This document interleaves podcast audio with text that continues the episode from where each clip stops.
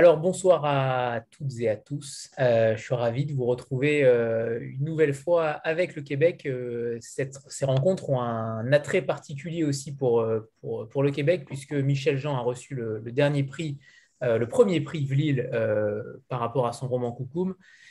pour le coup, ce soir, nous sommes avec deux auteurs, Sarah Berthiaume et Jean-Philippe Baril-Guérard, pour leur ouvrage Les cicatrisés de Saint-Sauvignac aux éditions Bouclard, et Benjamin Reverdy, qui est donc euh, le cofondateur, euh, cofondateur, on dit bien ça, hein, euh, puisque vous êtes mhm. trois, certes, mais en tout cas cofondateur de Bouclard Édition, qu'on avait déjà reçu il y a à peu près un an, quasiment jour pour jour, pour nous présenter sa maison.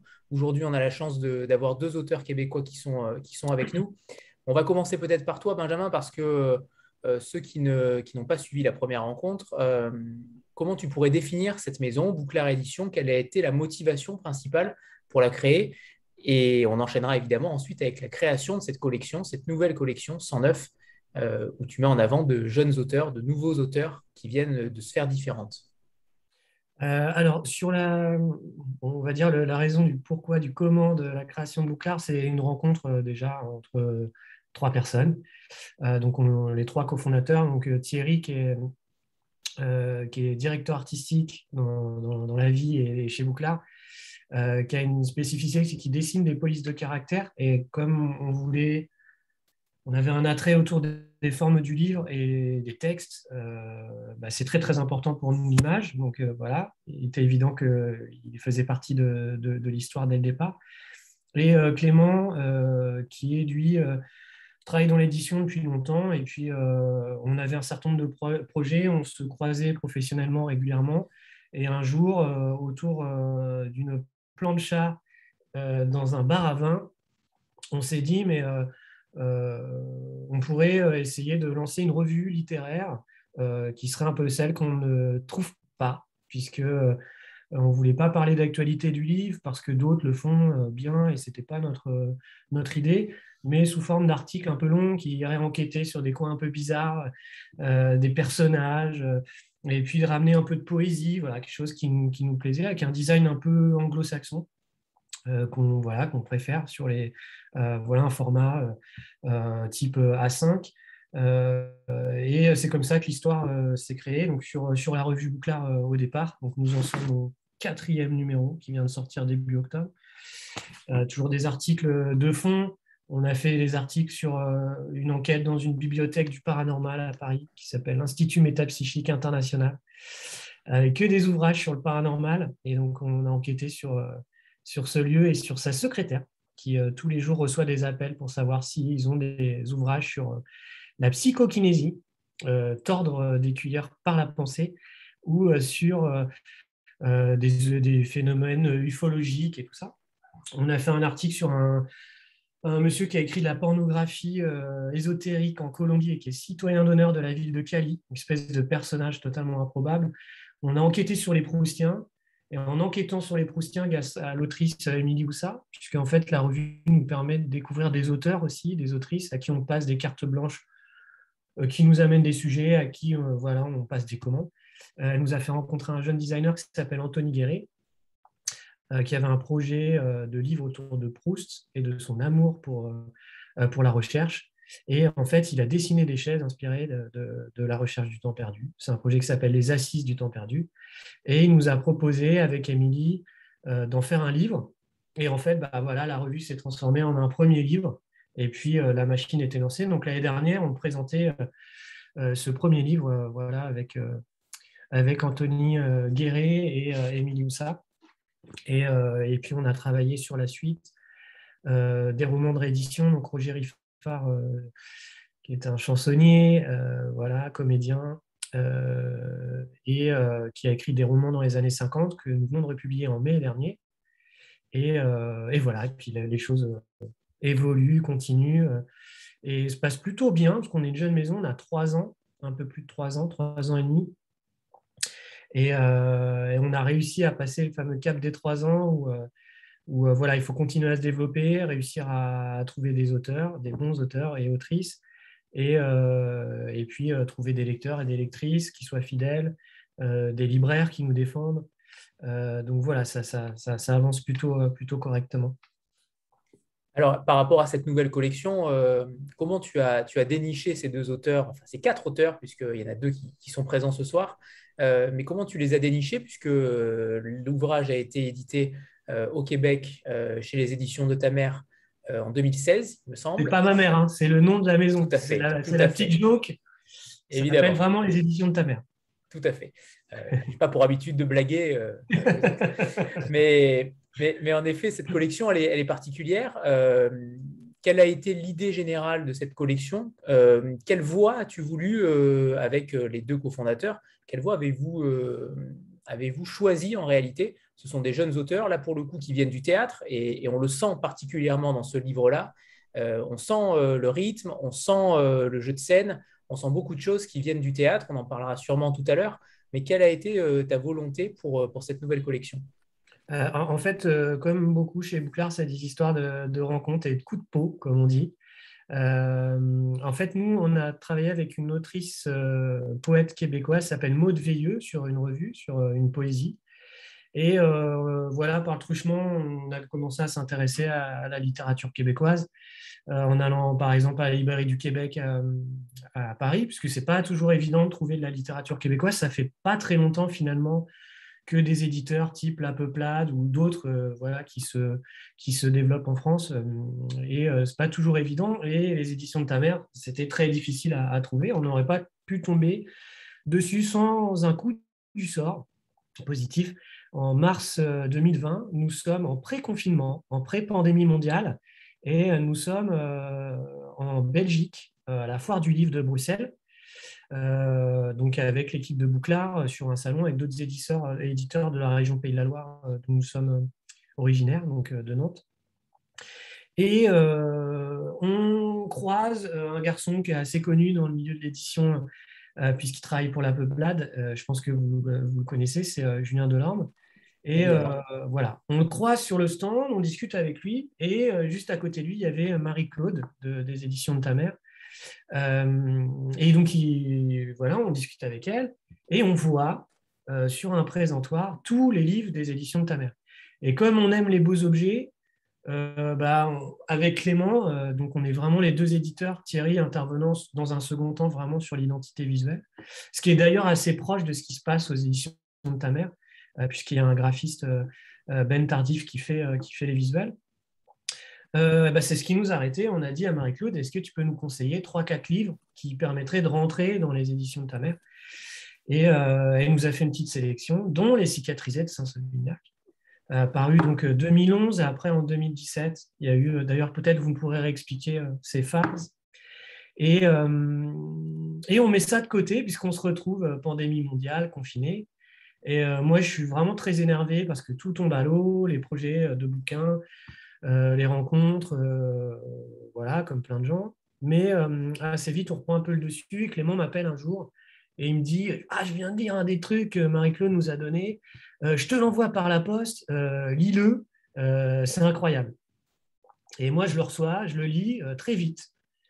Et, je rappelle Clément et je lui dis Oui, ça, c'est Bouclard. Euh, et on voit aussi la connexion, euh, on va dire, éditoriale avec les éditions de ta mère. Et euh, on travaillait sur cette nouvelle collection, donc 109, bon, c'est un jeu de mots, autour de Young Blood, Young Blood, le, 109, et on en a fait une collection 109. Et on cherchait à publier des textes plutôt courts, un peu pop, et qui soient fluides, où il y où il y a une langue, euh, et où euh, voilà, on est plaisir à les lire et en faire, euh, comme toujours chez nous, une forme qui, soit un peu attractive et qui soit pas très chère pour de la nouveauté. Et, donc, on a lancé les, discussions avec les éditions de ta mère pour pouvoir en acquérir les droits pour, pour voilà, le, faire paraître en France. Et, l'histoire a été, lancée. Et c'est un texte qui est c'est pour ça qu'on est parti sur cette idée, c'est que, à mon sens, ça n'existe pas ici, parce qu'il y a la langue, il y a quelque chose qui est sur une thématique qui est très contemporaine, mais sur, euh, par certains aspects, qui est euh, encore un peu touchy en France. Et, il, y a une, ces personnages, et quand on les a rencontrés aussi en, réunion comme ça sur Zoom, bah, ça nous a conforté dans l'idée que voilà, on avait envie de défendre leur écriture, leur texte, parce que ce sont des excellents, écrivains et écrivaines, ce sont des auteurs de théâtre, ce sont des comédiens, ils font des voix ils sont assez énervants parce qu'ils font tout et vachement bien. Et en plus, ils sont souriants et sympas. Et, et, et en fait, ils, sont ils sont pas suffisamment connus en France, mais on, y travaille et on essaye d'y contribuer un petit peu. Mais euh, pour un certain nombre, ils sont, et pour tous même, ils sont assez connus euh, au Québec. Ils font vraiment plein plein de choses et il y a une vraie vitalité. Et, euh, donc voilà, on s'est lancé sur ce truc-là pour, pour cette, ce premier texte de, de la collection 109 et on te, remercie pour les, de, les avoir, euh, de les avoir expatriés euh, en France. Alors Sarah et, Sarah et Jean-Philippe, euh, comme vient de le dire Benjamin, vous êtes romancier, dramaturge, acteur, metteur en scène, tous les deux, il me semble. Vous avez les, mêmes caractéristiques, vous venez tous les deux du théâtre.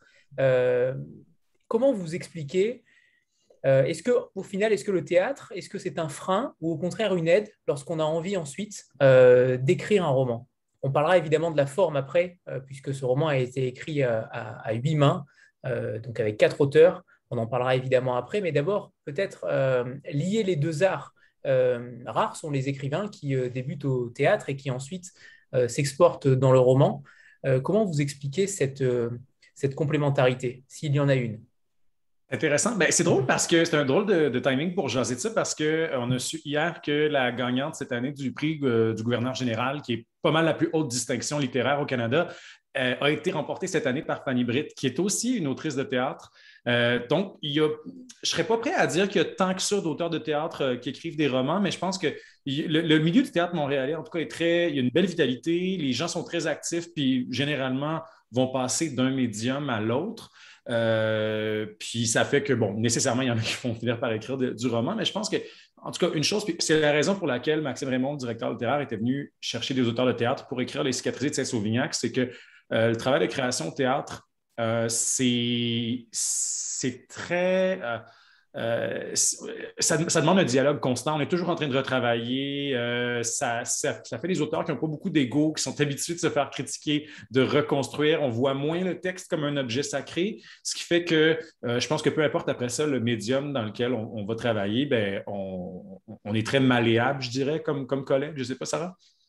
Oui, ben, on est habitué de travailler en équipe. En fait, le texte, mm-hmm on, a la période où on travaille chez nous euh, euh, devant notre ordinateur, mais après, il y a toute la période euh, d'entrée en salle où on rentre en dialogue avec les comédiens, avec le metteur en scène. Souvent, je ne sais pas commenter, toi, JP, mais moi, j'aime ça aller en salle de répétition puis remettre en question mon texte.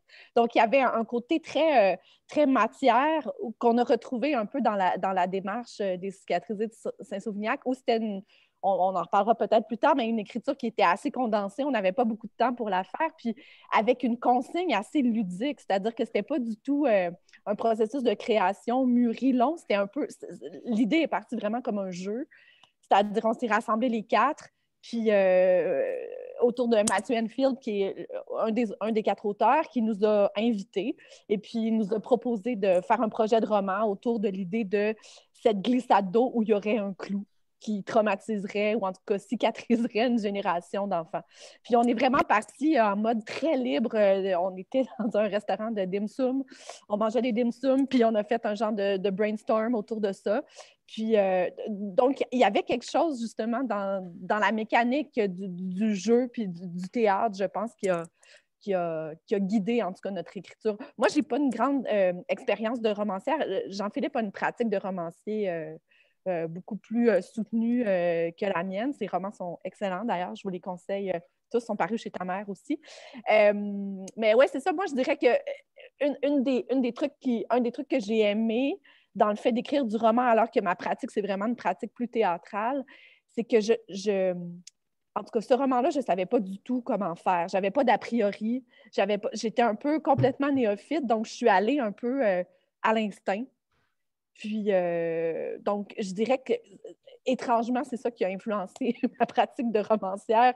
Euh, c'est mon manque d'expérience qui a fait que ça, a été fait euh, de manière complètement instinctive, en n'étant pas du tout euh, dans, la théorie ou dans comment on écrit un roman en général. C'était juste en ping-pong avec, avec mes coéquipiers.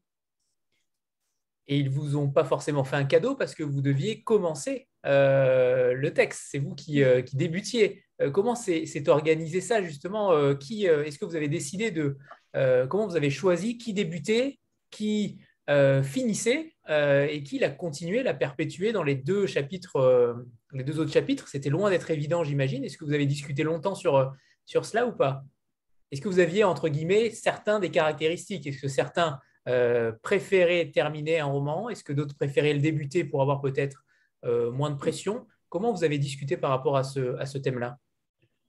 Je me souviens pas, Sarah, hein, si ça a été difficile. En fait, je me souviens pas comment on a discuté, mais je me rappelle que ça s'est fait assez rapidement, puis personne n'avait l'air déçu. Hein. Je pense qu'on a, on a très rapidement décidé que ça allait être une histoire qui se passe sur quatre saisons, puis je pense que ça a duré environ 15 secondes, le temps que quelqu'un dise Moi, je vais faire ça, moi, je vais faire ça, moi, je vais faire ça. Puis je dirais que quand je me suis fait, quand j'ai choisi ou quand je me suis fait imposer l'automne, je ne me rappelle même plus si je l'ai choisi, je ne savais pas ce que j'allais faire. Je me suis dit Je vais trouver, puis j'ai trouvé sur le moment. C'est ça qui est extraordinaire aussi. Puis au moment où je l'ai écrit, si on vient justement à l'expérience d'auteur de théâtre, moi, c'était une période où je travaillais aussi beaucoup sur des formes courtes, souvent avec des contraintes. Il y avait beaucoup, je participais beaucoup à des soirées de création où euh, euh, on, lisait des textes en chantier, tout ça. Donc, j'étais quand même habitué de travailler euh, dans la contrainte, avec peu de temps, ce qui fait que ce n'est pas quelque chose qui me stressait justement de devoir produire une, histoire dont je connais à peu près rien finalement. Puis euh, je, me suis rendu compte avec le temps que je marche euh, relativement bien sous pression aussi.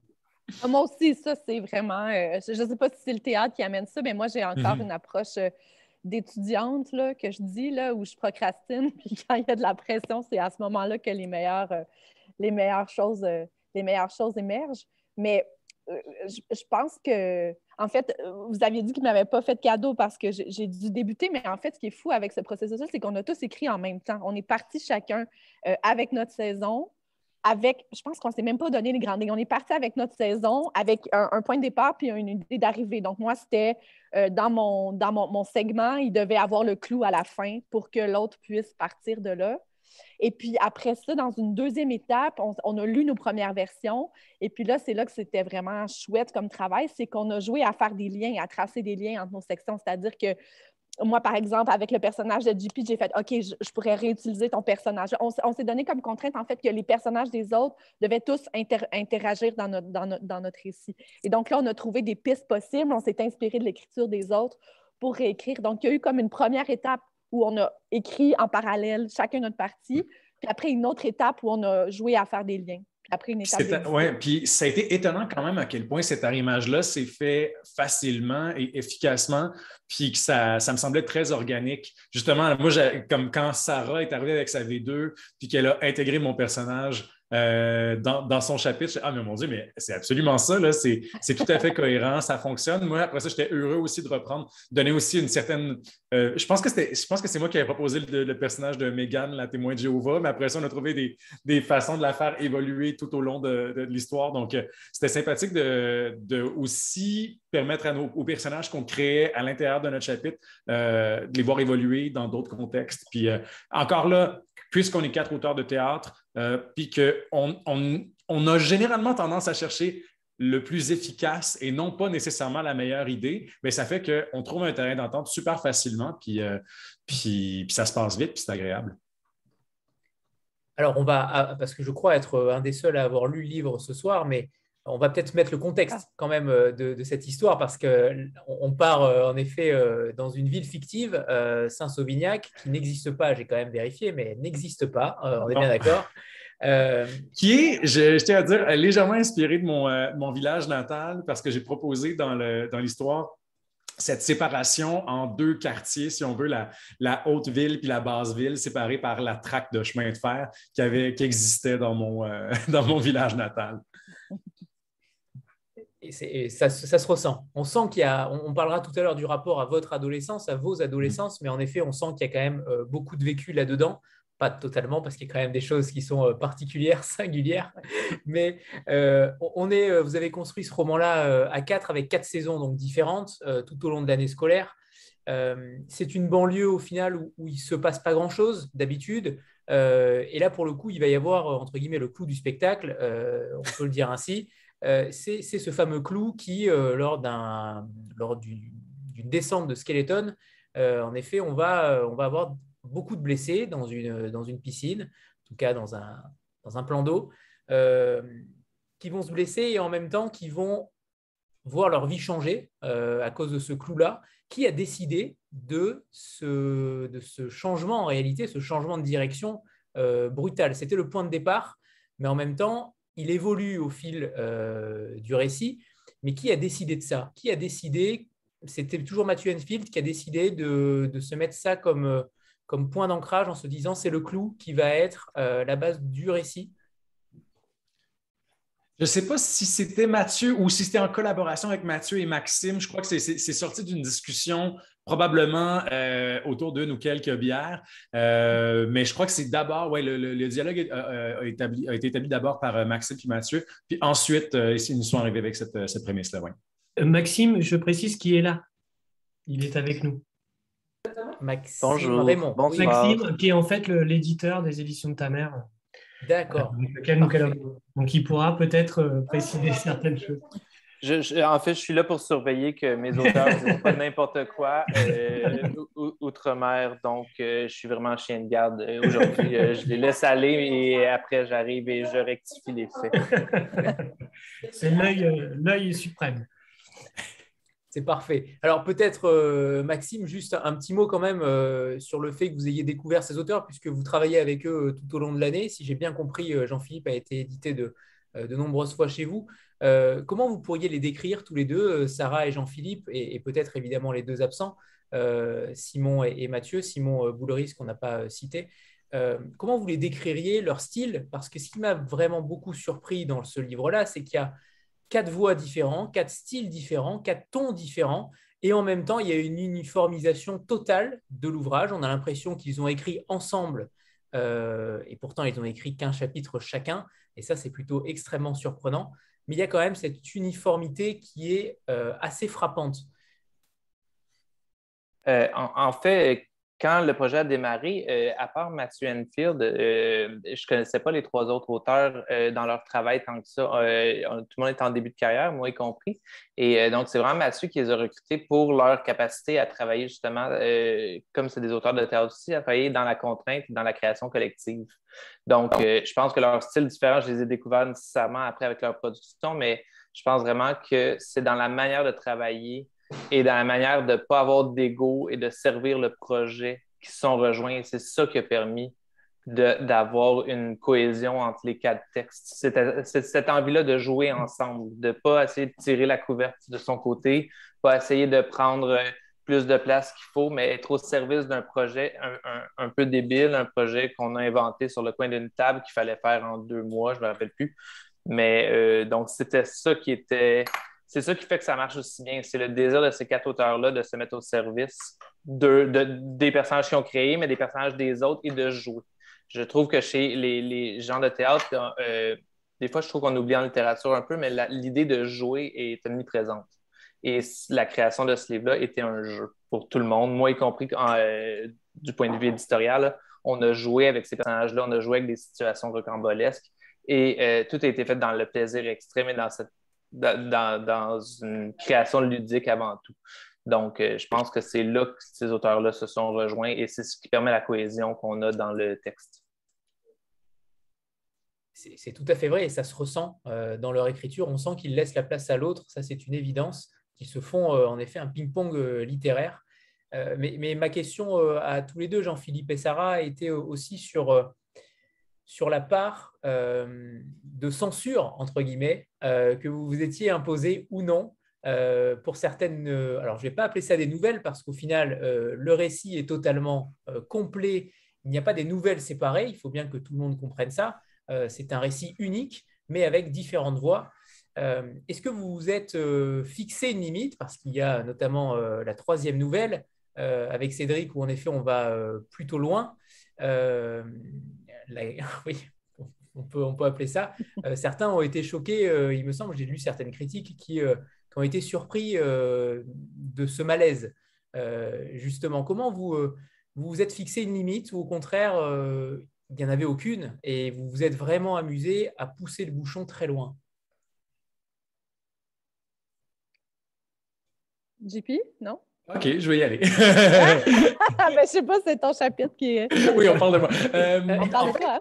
Euh, ben, c'est drôle parce que j'ai notamment de cette, euh, cette, fameuse. Oui, mais si on parle du, du troisième, oui, non, c'est ça.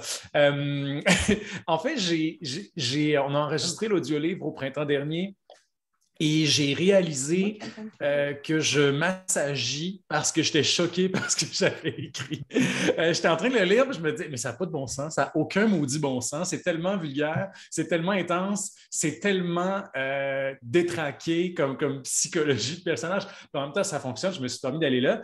je crois que non, il n'y avait, avait, pas de contrainte. Mais il faut dire que l'esthétique aussi des éditions de ta mère, c'est ça depuis le début. C'est tout est permis, c'est un peu anarchique. Euh, ils veulent faire, ils, ont toujours voulu se positionner dans la marge. Euh, je dirais que malheureusement pour euh, Maxime, ils sont rendus un peu plus mainstream. Désolé, Maxime. c'est les revers du succès. On finit par, par se recentrer. Mais il reste qu'au départ, le branding de la maison d'édition, ça a toujours été de, de, sortir des sentiers battus puis de faire de la littérature qui écorche. Donc, ce n'était pas une commande de la part de la maison d'édition, mais on savait qu'on avait cette euh, liberté-là. Puis moi, j'ai, à l'époque particulièrement, dans mon théâtre, j'ai toujours été assez rentre-dedans, j'ai toujours aimé écorcher, j'ai toujours eu ce style-là, donc je m'en suis permis. Euh, mais j'avoue que, ouais, vraiment, je, sens que mon style change avec le temps parce que moi-même, je ne pourrais pas écrire quelque chose comme ça aujourd'hui. Ce qui est bien, c'est ça qui est formidable de commencer à écrire jeune, c'est qu'il y a des choses qu'on se permet de faire qu'on ne ferait pas trop tard. Puis c'est pas. Euh, plus de sagesse, c'est pas toujours bon en littérature non plus. Je me rends compte qu'on finit par se censurer soi-même, même si personne ne nous l'a demandé. Puis, euh, mine de rien, j'avais, là, j'ai 33 ans, j'avais 23 ans quand j'ai écrit ça. Euh, puis, je pense que c'est, formidable. Il y a des gens qui disent qu'il ne faut pas écrire euh, avant d'avoir acquis beaucoup d'expérience de vie. Puis, je pense qu'au contraire, je pense que c'est bon d'écrire très, très jeune parce qu'on se permet de dire des choses qu'on ne dira pas plus vieux. Rapidement, quand on tournait, la, la prémisse de la pièce, c'est quand même j'imagine, une idée que vous avez eue qui est un peu, qui flirte avec quelque chose d'un peu l'horreur ou le gore, le, clou qui, déchire les dos d'une centaine d'enfants. On est quand même dans quelque chose d'assez, euh, euh, je ne sais pas comment dire, rentre dedans à la base. Puis nous, en développant nos personnages, on savait qu'on aurait des personnages d'adolescents qui seraient des espèces de on, a tous choisi des personnages alter ego. Je ne veux pas dire ça de toi, moi non plus, mais des, des, de projections fantasmées nous-mêmes un peu. Et puis on Absolument, on, exagère les traits, mais oui, oui. On exagère les traits, mais c'est des espèces de, de, de, caricatures de nous-mêmes ou de notre adolescence. Et puis on J'étais le, nerd obsédé par les statistiques euh, au, secondaire. oui, puis moi aussi, j'étais l'espèce. Ben, j'avais j'ai pas de sœur, mais j'étais, j'étais cette espèce de, d'observatrice un peu. Euh, euh, l'histoire du, du, baiser, c'est, du fait vécu. Là. J'ai eu un problème avec un, un, un, embrasseur qui avait des broches, puis ça s'est mal passé. Mais en tout cas, bref, au delà du fait vécu, on, on, savait qu'il y avait cette. On a la vidéo. On a la vidéo. On savait qu'on on, était dans cette zone-là du, coming of age, là, si on veut, là, du récit initiatique d'adolescence, puis que ça tournerait autour euh, d'une certaine puis qu'on on, jouait un peu à voir comment on, allait aborder ça, puis à repousser les limites. Il y avait quelque chose d'un peu délinquant aussi dans cette mm-hmm. œuvre-là. On dirait que le fait d'être quatre aussi, ça nous donnait cette, cette puissance-là, c'est-à-dire que c'est pas mon nouveau roman. Euh, c'est le jeu qu'on a joué à quatre, puis on sort ça. Donc, le, le, quatuor nous, nous décomplexait aussi, je pense, un peu dans l'écriture. Il y avait ce jeu-là d'aller un peu loin, d'impressionner, les, ben, pas d'impressionner, mais de, ouais, de jouer avec les autres dans ces zones-là un peu troubles de, la sexualité euh, adolescente. Absolument, oui. Est-ce qu'il y a eu un arbitrage entre vous d'ailleurs euh, sur certaines nouvelles, entre guillemets? Est-ce que certains sont intervenus sur d'autres textes? Et est-ce que euh, si l'un avait empiété sur l'autre par rapport à un personnage, est-ce que vous avez arbitré entre vous? Est-ce que c'est l'éditeur qui a arbitré euh, euh, certaines choses ou au contraire, le texte, la V1, entre guillemets, est définitivement la V2 je pense que ça s'est fait. je, pense, on n'a pas, on a à peine eu de négociation. C'était vraiment des discussions très agréables parce que au final, c'était la meilleure idée qui gagnait. Puis je pense qu'on était pas mal tous d'accord sur c'était quoi la meilleure idée la plupart du temps. Donc, euh, on a simplement fait Ah oui, absolument, ça, ça fonctionne, ça, ça fonctionne. Il n'y a pas eu, je n'ai pas souvenir d'avoir négocié, Maxime, tu peux peut-être me corriger, mais ça a été un, c'est, ah, un processus facile, vraiment. Ouais. La seule scène qu'on a, la, seule imposition qu'on a eue, euh, Mathieu et moi, sur le travail éditorial, c'était dans le texte de Simon. Il fallait que la scène euh, de glissade la scène où tous les enfants se blessent et se s'ouvrent le dos, soit très. Euh, Simon, dans sa première version, avait fait, euh, c'était plus évasif, il n'en parlait pas assez. On voulait vraiment que la scène soit centrale parce que c'est le, point pivot du texte. Donc, ça, on a beaucoup poussé pour que Simon aille au maximum dans l'histoire. C'était sa responsabilité de bien raconter cette histoire-là. Mais sinon, euh, ça s'est fait, euh, l'édition, ça a été euh, les quatre auteurs et moi, c'est une table à rigoler pendant un après-midi de temps et à choisir quel personnage interviendrait où et qu'est-ce qu'on modifie. Mais tout a été fait en collégialité, puis il n'y a pas eu de. Personne ne s'est marché sur les pieds, puis il n'y a personne qui était. Qui, était, qui a fallu obliger à quoi que ce soit. Tout le monde était dans le plaisir et dans la dans, dans, le plaisir de ce projet qui se peut pas. Là. Puis je tiens à dire que c'est pas toujours comme ça. Hein. Là, on a l'air. Puis genre que, tu sais, c'est pas au Québec que tous les, toutes les, toutes les processus d'édition sont complètement peace and love. Pour moi, ça reste un espèce de, de précédent, un processus aussi ludique et simple. C'était vraiment simple. Puis je pense que si on avait voulu créer quelque chose d'aussi simple, on n'y serait pas arrivé. Il y a vraiment des mm-hmm. projets comme ça qui arrivent une fois par, je sais pas, dix ans, où euh, les as sont alignés, puis euh, on voudrait le refaire, ça ne fonctionnerait probablement pas parce qu'on se mettrait la pression de revivre ce plaisir-là et cette simplicité-là. Puis juste de vouloir le faire, je pense que déjà là, ça, comme, parce que tout le monde est ailleurs aussi dans sa carrière, parce que comme moi, comme éditeur, euh, comme j'ai plus de responsabilités maintenant, ayant comme JP a, raconté, euh, ayant atteint un point un peu plus euh, grand public, on a une certaine responsabilité. On a tous vieilli aussi nécessairement, donc on est plus nuancé. Euh, donc, ça ne serait pas la même chose. Je pense qu'on a tous envie de le refaire, puis en même temps, tout le monde sait que c'est peut-être pas une bonne idée. Donc, je sais. Et aussi, on n'avait rien à perdre au moment où on l'a écrit. Euh, on était tous quand même pas mal au début de notre carrière. Simon puis Sarah, quand même, vous aviez déjà quelques productions à votre actif. Moi, ça faisait seulement deux ans que j'étais sorti de l'école de théâtre. Euh, Mathieu avait écrit ses romans, mais quand même, on était tous. alors que là, ben, peut-être que faire un projet aussi champ gauche, je pense que je serais quand même game de le faire, mais disons que j'aurais peut-être plus conscience du risque que ça comporte de faire quelque chose d'aussi euh, étrange sur papier. On le sait maintenant, c'est facile à dire. On, voit le livre, on le sait que c'est bon, on le sait que ça, a fonctionné, mais euh, disons le pitch de vente, euh, c'est sûr que j'hésiterais plus longtemps peut-être avant d'accepter de faire un projet comme ça aujourd'hui aussi. je confirme que quand on le présente, il y a des gens qui nous regardent un peu circonspect. Après, euh, nous, ce qui fait qu'on l'a choisi aussi, c'est justement en fait l'existence de Bouclard, elle est vraiment liée à, à des, ce que je disais, j'ai expliqué sur la revue. Au départ, on expliquait un peu, euh, on utilisait le terme gonzo, vous voyez, qui venait des, textes type euh, mm. Hunter Thompson, qui fait des enquêtes complètement barrées, ou pour parler d'un marathon à lui, il le fait, mais bourré. Et, et du coup, moi, je suis très lecteur de, de textes autour des frics, c'est-à-dire des gens qui sont un peu hors euh, de, la société, un peu dans les marges. Euh, peut-être que vous connaissez sans doute euh, Harry Cruz, auteur américain, mais voilà, on est un peu là-dedans. Et en fait, en lisant Les cicatrisés, je trouve qu'il y a ce côté-là, c'est-à-dire il y a un côté frics et qui touche à l'adolescence. Et, ce qui est super, c'est que en fait, ces personnages, on a tous été un peu ces personnages. On a tous plus ou moins connu une Chelsea. Euh, on a tous eu un copain qui était gay mais qui n'arrivait pas à le dire et, euh, pour qui c'était un problème, un espèce de, de, poids dès le départ, alors que voilà, voilà c'est un fait. Et, du coup, bah, ces personnages, ils sont hyper attachants. Et moi, j'ai pas ce regard. je trouve que c'est pas du tout un texte trash. En fait, quand on est adolescent, on pense à des trucs comme ça, c'est inhérent.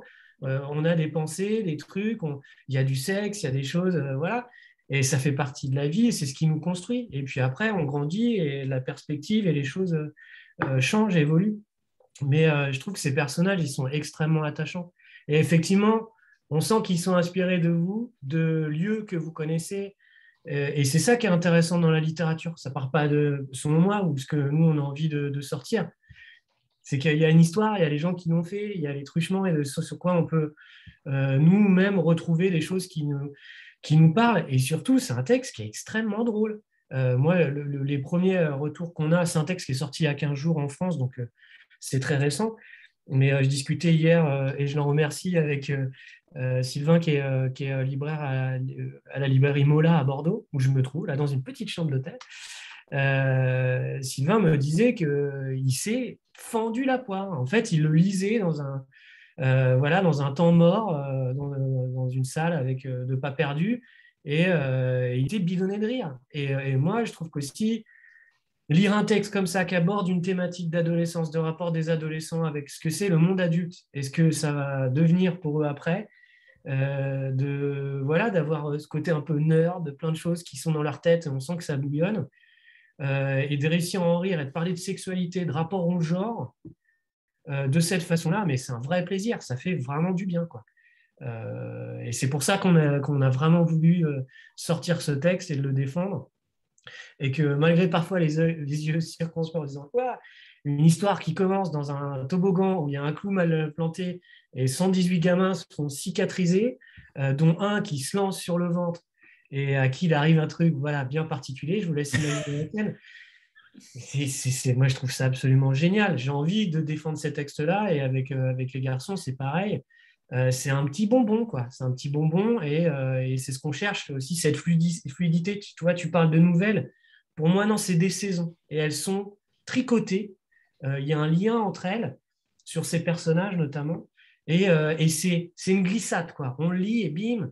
Et moi, j'ai vraiment envie de défendre des textes comme ça. Tu lis sur, dans les arguments de vente, moi, je dis que c'est un truc qui se lit en deux heures et demie, si tu es bon lecteur, sur un trajet Nantes-Paris. Et euh, c'est un peu la littérature pulp euh, voilà, qui, qui, se lit bien. Et, et tu finis et tu dis, waouh, ça fait du bien, quoi. Ce genre de texte, en France, en tout cas, on n'est pas forcément très friand euh, de ce genre de texte un petit peu euh, à la lisière des genres. Euh, là, pour le coup, ça fait, ça fait du bien, clairement, de, voir ce genre de texte et, j'espère que le public sera, sera présent pour ce texte. il y a d'ailleurs quelque chose qui m'a frappé, c'est qu'il n'y a pas le nom des auteurs après, les, après chaque saison.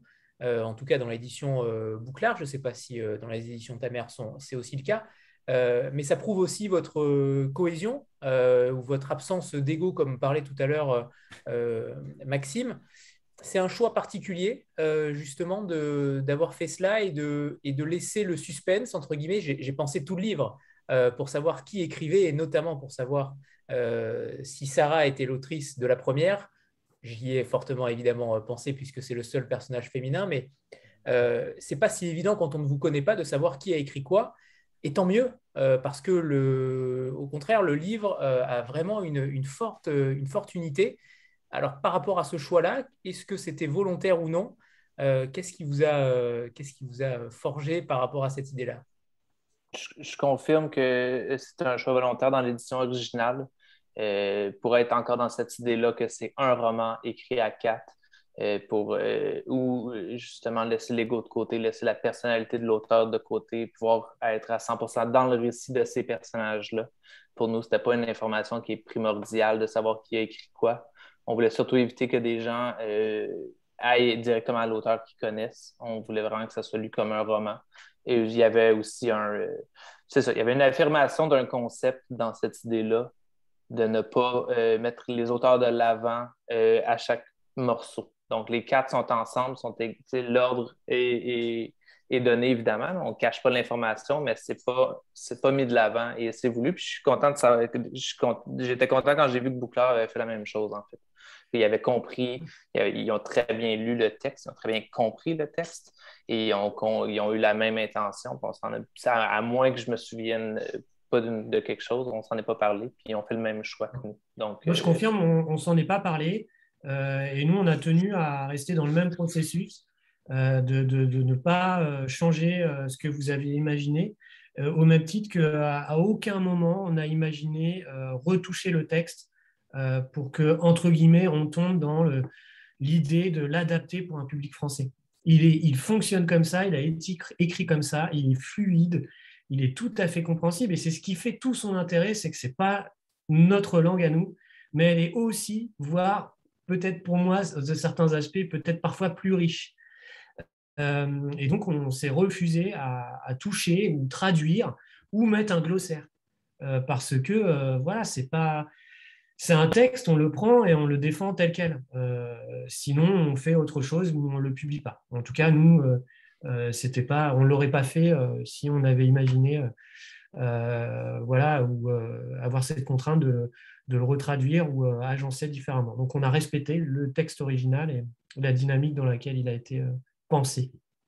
C'est parfait parce qu'on n'aurait pas accepté non plus qu'il y, ait, changement au niveau du texte ou même glossaire. Euh, je pense que même en France, Google existe. Donc, euh, s'il y a des termes qui sont moins connus, on peut les rechercher. Mais euh, oui, c'est ça. on s'est bien entendu là-dessus, sur cette vision de la langue-là et de comment l'intégrité du texte était hyper importante pour tout le monde. Oui, en fait, on peut le lire, mais vraiment sans aucun moment chercher les mots qu'on ne comprend pas parce que c'est fluide, on comprend l'intention, on sait comment euh, ça arrive dans l'histoire. Et parfois, c'est plus fluide qu'en français. Ouais, parce que certains mots ont plus de nuances. Tout à fait. Et, ça vient aussi de la culture pop. Moi, je suis de la même génération. Je suis un petit peu plus vieux que, vous, je pense. Euh, mais j'ai la même culture et on a des croisements. Et, euh, en fait, voilà, on, comprend et c'est extrêmement fluide. Et c'est très, très riche parce qu'on ne voit pas les choses d'un point de vue linguistique de la même façon. Mais mais il y a des choses euh, Euh, et, ça fait tout le piment de l'histoire. Une histoire euh, comme ça, avec cette langue-là, c'est encore une fois, c'est du bonbon, quoi. C'est un vrai, un vrai plaisir. Donc, hors de question d'y toucher, quoi. C'est encore plus visible en lecture à voix haute, où en effet, il y a des extraits sur, sur certaines plateformes, où là, les auteurs lisent leur, leur texte. Donc là, on sait qui écrit quoi. Euh, mais pour le coup, euh, c'est extrêmement visible et, il ne pouvait pas y avoir de coupe ou de traduction. Euh, c'est une évidence.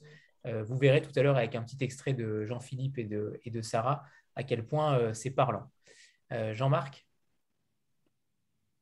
Oui, merci Anthony. bonsoir Sarah, Jean-Philippe, Maxime et Benjamin. Euh, désolé, je suis comme euh, Benjamin et Anthony, j'ai un accent, donc euh, vous voulez m'excuser. D'abord, merci pour, pour, pour, être présent et, je ne connaissais pas du tout le, livre, mais enfin, j'en avais juste un peu entendu parler par Anthony, mais ça donne vraiment, enfin, vous le vendez très bien et, et puis alors la référence à, Hunter Thompson et, Harry Crew en plus. Alors là, c'est la cerise sur le gâteau. Hein. donc, euh, il est vendu, c'est bon. Moi, j'ai hâte de, déjà hâte de, m'y plonger.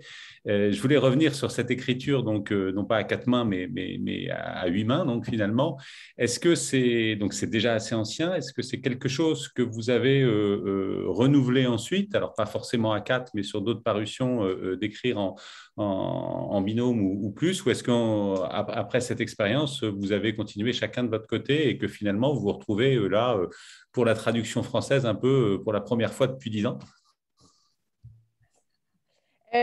Est-ce que moi j'ai continué à travailler, mais dans, surtout dans des projets de théâtre, donc dans, des productions plus en mode création collective, mais en termes de parution, je pense que c'est mon seul ouvrage à plusieurs mains croisées.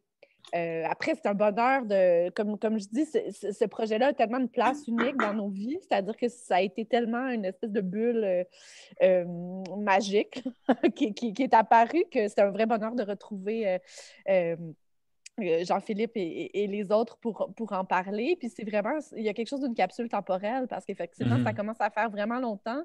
Puis c'est drôle de voir comment chacun on a évolué dans nos, dans nos pratiques euh, respectives. Je, suis très fan de mes co-auteurs, donc j'ai lu tous les romans de Jean-Philippe. Euh, je suis Simon, Mathieu et tout. Donc c'est, c'est, beau de voir qu'on s'est retrouvés à ce moment-là puis qu'on a créé ça ensemble. Mais euh, mhm. moi, ça demeure une de mes. En fait, moi, pour être parfaitement transparente, c'est pas quelque chose habituellement que j'aime beaucoup écrire avec, avec les autres. c'est quelque chose que je trouve que je trouve difficile. Souvent, je trouve que quand on écrit ensemble, il y a quelque chose du compromis, il y a quelque chose de, du, du, de l'espèce de flux euh, d'écriture qu'après, il faut rationaliser ou, rationaliser euh, au contact avec les autres. Puis souvent, je trouve que ça perd de sa saveur. Mais ce projet-là, euh, comme je disais, il y a eu cette, cette magie-là unique qui fait que j'ai l'impression que c'est chaque, chaque chapitre est, vraiment plein, plein de, nos saveurs personnelles. Euh, on ne s'est pas amoindri là, au contact des autres. Ouais, moi non plus, je n'ai pas euh, coécrit. Ben, en fait, je ne pas en littérature. J'ai aussi en théâtre, j'ai collaboré. Euh, puis j'écris euh, pour la télé aussi, à la télévision, euh, j'ai fait ça aussi de la coécriture. C'est quand même plus fréquent, là, avoir deux scénaristes sur un même projet. Mais tu vois, moi aussi, je me suis rendu compte, surtout au niveau de la langue, c'est là, je crois que je trouve ça plus difficile de collaborer. Avoir plus d'une personne qui dialogue, par exemple, sur une série télé, parce que ça, j'en ai l'expérience, je trouve que ça finit toujours par paraître parce que les compromis font, qu'on finit par un peu aplanir, si on veut, la langue, alors que c'est quelque chose de tellement unique à, chaque auteur. Puis même si on essaie de développer un style commun, euh, finalement, il y, a quelque chose qui se perd dans l'unicité de, la langue de chaque auteur. Puis c'est ça qui est formidable, malgré le fait qu'on ait coécrit le roman à quatre. Comme chaque chapitre est narré par un, personnage différent, bien, il y a cette couleur-là quand même qui est unique à chaque, à chaque portion du récit. C'est pour ça que je pense que le livre fonctionne aussi bien. Mais ouais, moi, j'adore travailler sur la structure, réfléchir, brainstormer à plusieurs, mais quand vient le temps de dialoguer, on dirait que moi, je suis plutôt fan de faire ça seul pour être certain de donner la direction euh, à, ce que j'écris. Ouais. Euh, j'aimerais que vous nous parliez de vos personnages. Euh, vous avez choisi un personnage et c'est quelque chose de fort pour le coup, puisqu'il va vous accompagner oui, on rentre forcément dans le côté un petit peu plus personnel. Hein, je suis désolé, mais il faut qu'on l'aborde hein, quand même. Euh, votre regard euh, par rapport à, votre adolescence, euh, évidemment, vous vous sentez proche de ces personnages. donc, ma première question était sur ce personnage-là, sur le personnage que vous avez décidé d'incarner dans votre texte, et également, est-ce qu'en lisant le texte des autres, vous avez eu envie de ressembler à l'un d'eux? Un personnage des autres? Oui, des trois autres. Ah, quelle excellente question. Euh, euh, ben, euh, la, première, la première partie de la question, c'était un peu pourquoi avoir choisi, choisi notre personnage? Ben, en fait, moi, mon personnage, elle n'a pas de nom. Elle s'appelle la sœur, la sœur de Chelsea. Donc, c'est vraiment le personnage qui est l'ombre d'un autre personnage. je pense que c'est un rapport à mon adolescence aussi, où j'avais j'avais envie de, faire le récit autour d'une espèce de cette espèce d'histoire d'une histoire d'amour ou en tout cas que le clou est parce aussi bon excusez je, m'en vais dans tous les sens. Mon thème c'est le printemps. Donc j'avais vraiment cette idée là du printemps de la sève du rapport à la sexualité un peu le, le voyons l'éveil du printemps de Vénékin ah, j'étais un peu dans ces zones là le sirop d'érable. Bon toutes ces, toutes ces métaphores là et puis donc mais j'avais pas envie que mon, mon personnage incarne ça. Moi j'étais comme ça adolescente. J'étais pas la plus euh, j'étais pas celle qui a eu euh, des, des, des, chums en premier. Ou c'était, donc, donc j'étais un peu comme dans l'ombre des autres et je trouvais ce, ce le sirop d'érable, oui. je vous mets des petits québécismes là, pour faire un peu euh, folklorique, euh, tout ça. Non, non, mais donc j'avais envie d'un personnage qui vivait ça par procuration, d'un personnage d'espionne qui était plus dans, dans, dans, dans l'observation que dans, que dans le ressenti. et, et, ce que ça m'a amené à explorer dans, la narration, c'était quelque chose d'un peu d'une piste. Donc, il y avait quelque chose d'un peu presque de détective, de quelqu'un qui suit quelqu'un d'autre. Donc, il y avait une espèce de, rythme un peu haletant de, l'enquête euh, euh, que, que j'ai développé autour de ce personnage-là, qui, qui, dans les faits, euh, est assez proche là, de, de, de l'adolescente euh, que j'aimais, que, que j'ai été, c'est-à-dire que j'ai été quelqu'un qui, c'est ça, qui projetait plein de choses euh, sur les autres, mais qui ne vivait pas grand-chose elle-même. Donc, mmh. c'est un peu ça. Et puis, à la lecture des autres, ben, je dirais que j'ai beaucoup, j'ai été super euh, touchée puis ravie de, de, voir les univers que les autres ont développés. C'est sûr que c'est ça, j'avais comme une, une, affection particulière pour le personnage de JP parce que c'est lui que j'ai pris pour euh, euh, en faire un, personnage de mon récit. Là. Donc, donc j'étais, j'avais comme une espèce de, à travers mon personnage, une espèce de kick sur, sur le, personnage de, JP. Un kick, ça veut dire un, un béguin, un, un faible pour le personnage de, Jean-Philippe, mais sinon, euh, euh, dans l'écriture, moi, j'étais vraiment axée sur le personnage de la sœur, qu'elle idéalise, c'est un peu comme une sainte, c'est un peu comme tout, ce qu'elle voudrait être. Puis elle, a un rapport très, très protectionniste aussi autour d'elle. Elle veut que personne espionne sa sœur euh, à part elle. Bon, c'est ça que j'ai exploré. Que c'est que tous les textes sont aussi une quête vers l'amour, vers la sexualité. En effet, il y a toujours cet angle de, cet angle de vue. Là, pour le coup, la sœur Chelsea s'éprend d'un homme plus âgé. Donc, il y a aussi ce rapport qui est très particulier des jeunes filles qui ont entre 16 et 18 ans la plupart du temps et qui s'éprennent d'un homme plus âgé et tous ces rapports-là aussi qui sont extrêmement euh, difficiles à comprendre pour les deux parties, c'est aussi euh, tout ça, cette complexité. Euh, moi, ce que j'aime dans tous vos textes, c'est que vous avez réussi à, prendre des choses extrêmement graves, des choses extrêmement parfois complexes psychologiquement, et d'arriver à, en faire quelque chose de drôle, mais pas seulement. vous ne faites pas qu'un récit comique. Il y a quand même une, quelque chose derrière, il y a des, trames de la société qu'on voit passer régulièrement et c'est extrêmement contemporain là aussi, pour le coup. Euh, tous les jours, on voit ce genre de problématiques et, s'affirmer, que ce soit dans les universités ou ailleurs. Donc c'est ça que je trouve très fort dans ce que vous avez tous fait, c'est que euh, vous arrivez à faire rire, à rendre les choses parfois satiriques, parfois loufoques, mais toujours avec l'angle de la société derrière, euh, comme une épée de Damoclès. Et ça, c'est plutôt extrêmement rare. Puis ceci dit, je ne pense pas que je serais en mesure aujourd'hui, à l'époque où on vit, d'aborder ces thématiques-là avec autant de désinvolture. Je pense mm-hmm. que la, la, jeune femme de 16 ans qui, euh, qui couche avec un immigré, un immigrant mexicain, euh, en tout cas je, plus âgé, je ne sais pas si j'aborderais ça avec autant de, de pétillance un peu par-dessus la jambe, mais je, je pense que c'est ça, c'était ce projet-là, c'était pas C'est ce qui fait l'innocence du texte. Exactement. Mm-hmm. Vous n'avez pas été parasité par certains, euh, par certains débats en effet actuels. Non. L'innocence, la candeur. Euh, Mon Dieu, qu'on était là-dedans, les yeux fermés, oui, absolument. Et, Jean-Philippe, alors, votre, votre personnage, euh, il faut qu'on en, parle, bien sûr. Oui, oui, non, écoute, mais c'est intéressant parce que moi, ce qui m'a intéressé, quand j'étais ado, moi, une chose qui m'a fasciné, c'est quand mes parents ont divorcé, je pense qu'ils avaient beaucoup de, culpabilité par rapport à, ce qu'ils faisaient à leurs enfants.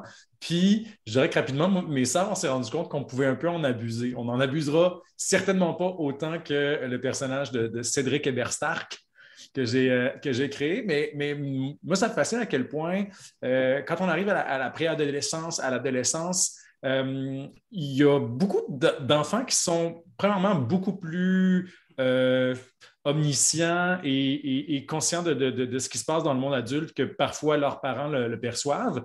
Puis, euh, le moment où on se rend compte que, à, la préadolescence, que nos parents sont faillibles, puis qu'ils vivent beaucoup de culpabilité par rapport à leur façon de nous élever ou les attentes qu'ils ont envers eux-mêmes comme parents, euh, quand on est un petit peu machiavélique, on peut utiliser ça à notre avantage. Puis, disons que le, personnage de, de Cédric Eberstack, pour moi, c'est ça. C'est un garçon qui est absolument conscient euh, du sentiment de, culpabilité et d'incompétence que tous les adultes du village sentent à l'égard des enfants. Puis là, il décide d'organiser ça euh, avec, sa grande intelligence, mais euh, des habiletés sociales, disons, discutables, décide d'organiser les enfants pour en faire une, sorte de, révolution. après ça, évidemment, je fais des parallèles un peu ben, le personnage fait des parallèles un peu boiteux avec des mouvements de droit civique de toutes sortes en, se comparant à un juif ou à un noir américain ou aux étudiants de la place Tiananmen parce qu'il a l'impression qu'il vit un combat euh, comparable. Euh, puis par rapport à ça, ben, je ne sais pas pourquoi, mais moi aussi, éventuellement, la sexualité a percolé parce que on dirait que c'est à peu près la seule chose dont je me souviens de mes 13 ans, c'est d'avoir été en érection 18 heures par jour, à peu près. Euh, c'est ça, c'est ça, avoir cet âge-là. Euh, puis, je dirais aussi ce qui est intéressant, tu sais, je sais pas, je pense que la, question aussi de l'interdit est quelque chose qui est super excitant à cet âge-là parce que on n'a pas le langage pour parler de sexualité, on ne sait pas trop comment, ça, ça, c'est très excitant. Puis, euh, puis c'est vrai aussi, moi j'ai 33 ans, fait que j'ai été, disons, la, première génération à faire une grosse partie de son éducation sexuelle par Internet. Puis euh, il y a un peu ça aussi que je voulais, illustrer dans, le livre, à quel point ça peut donner une euh, vision tordue de la réalité, quoique mon intention, ce n'était pas non plus de dire regardez à quel point Internet euh, euh complètement le rapport à la sexualité de nos enfants. Je ne voulais absolument pas être moralisateur. Disons que pour moi, c'était plus une, une façon sympathique de, l'illustrer. Puis aussi, l'autre truc, moi, je suis aussi fasciné par les, enfants extrêmement précoces et trop intelligents pour leur âge.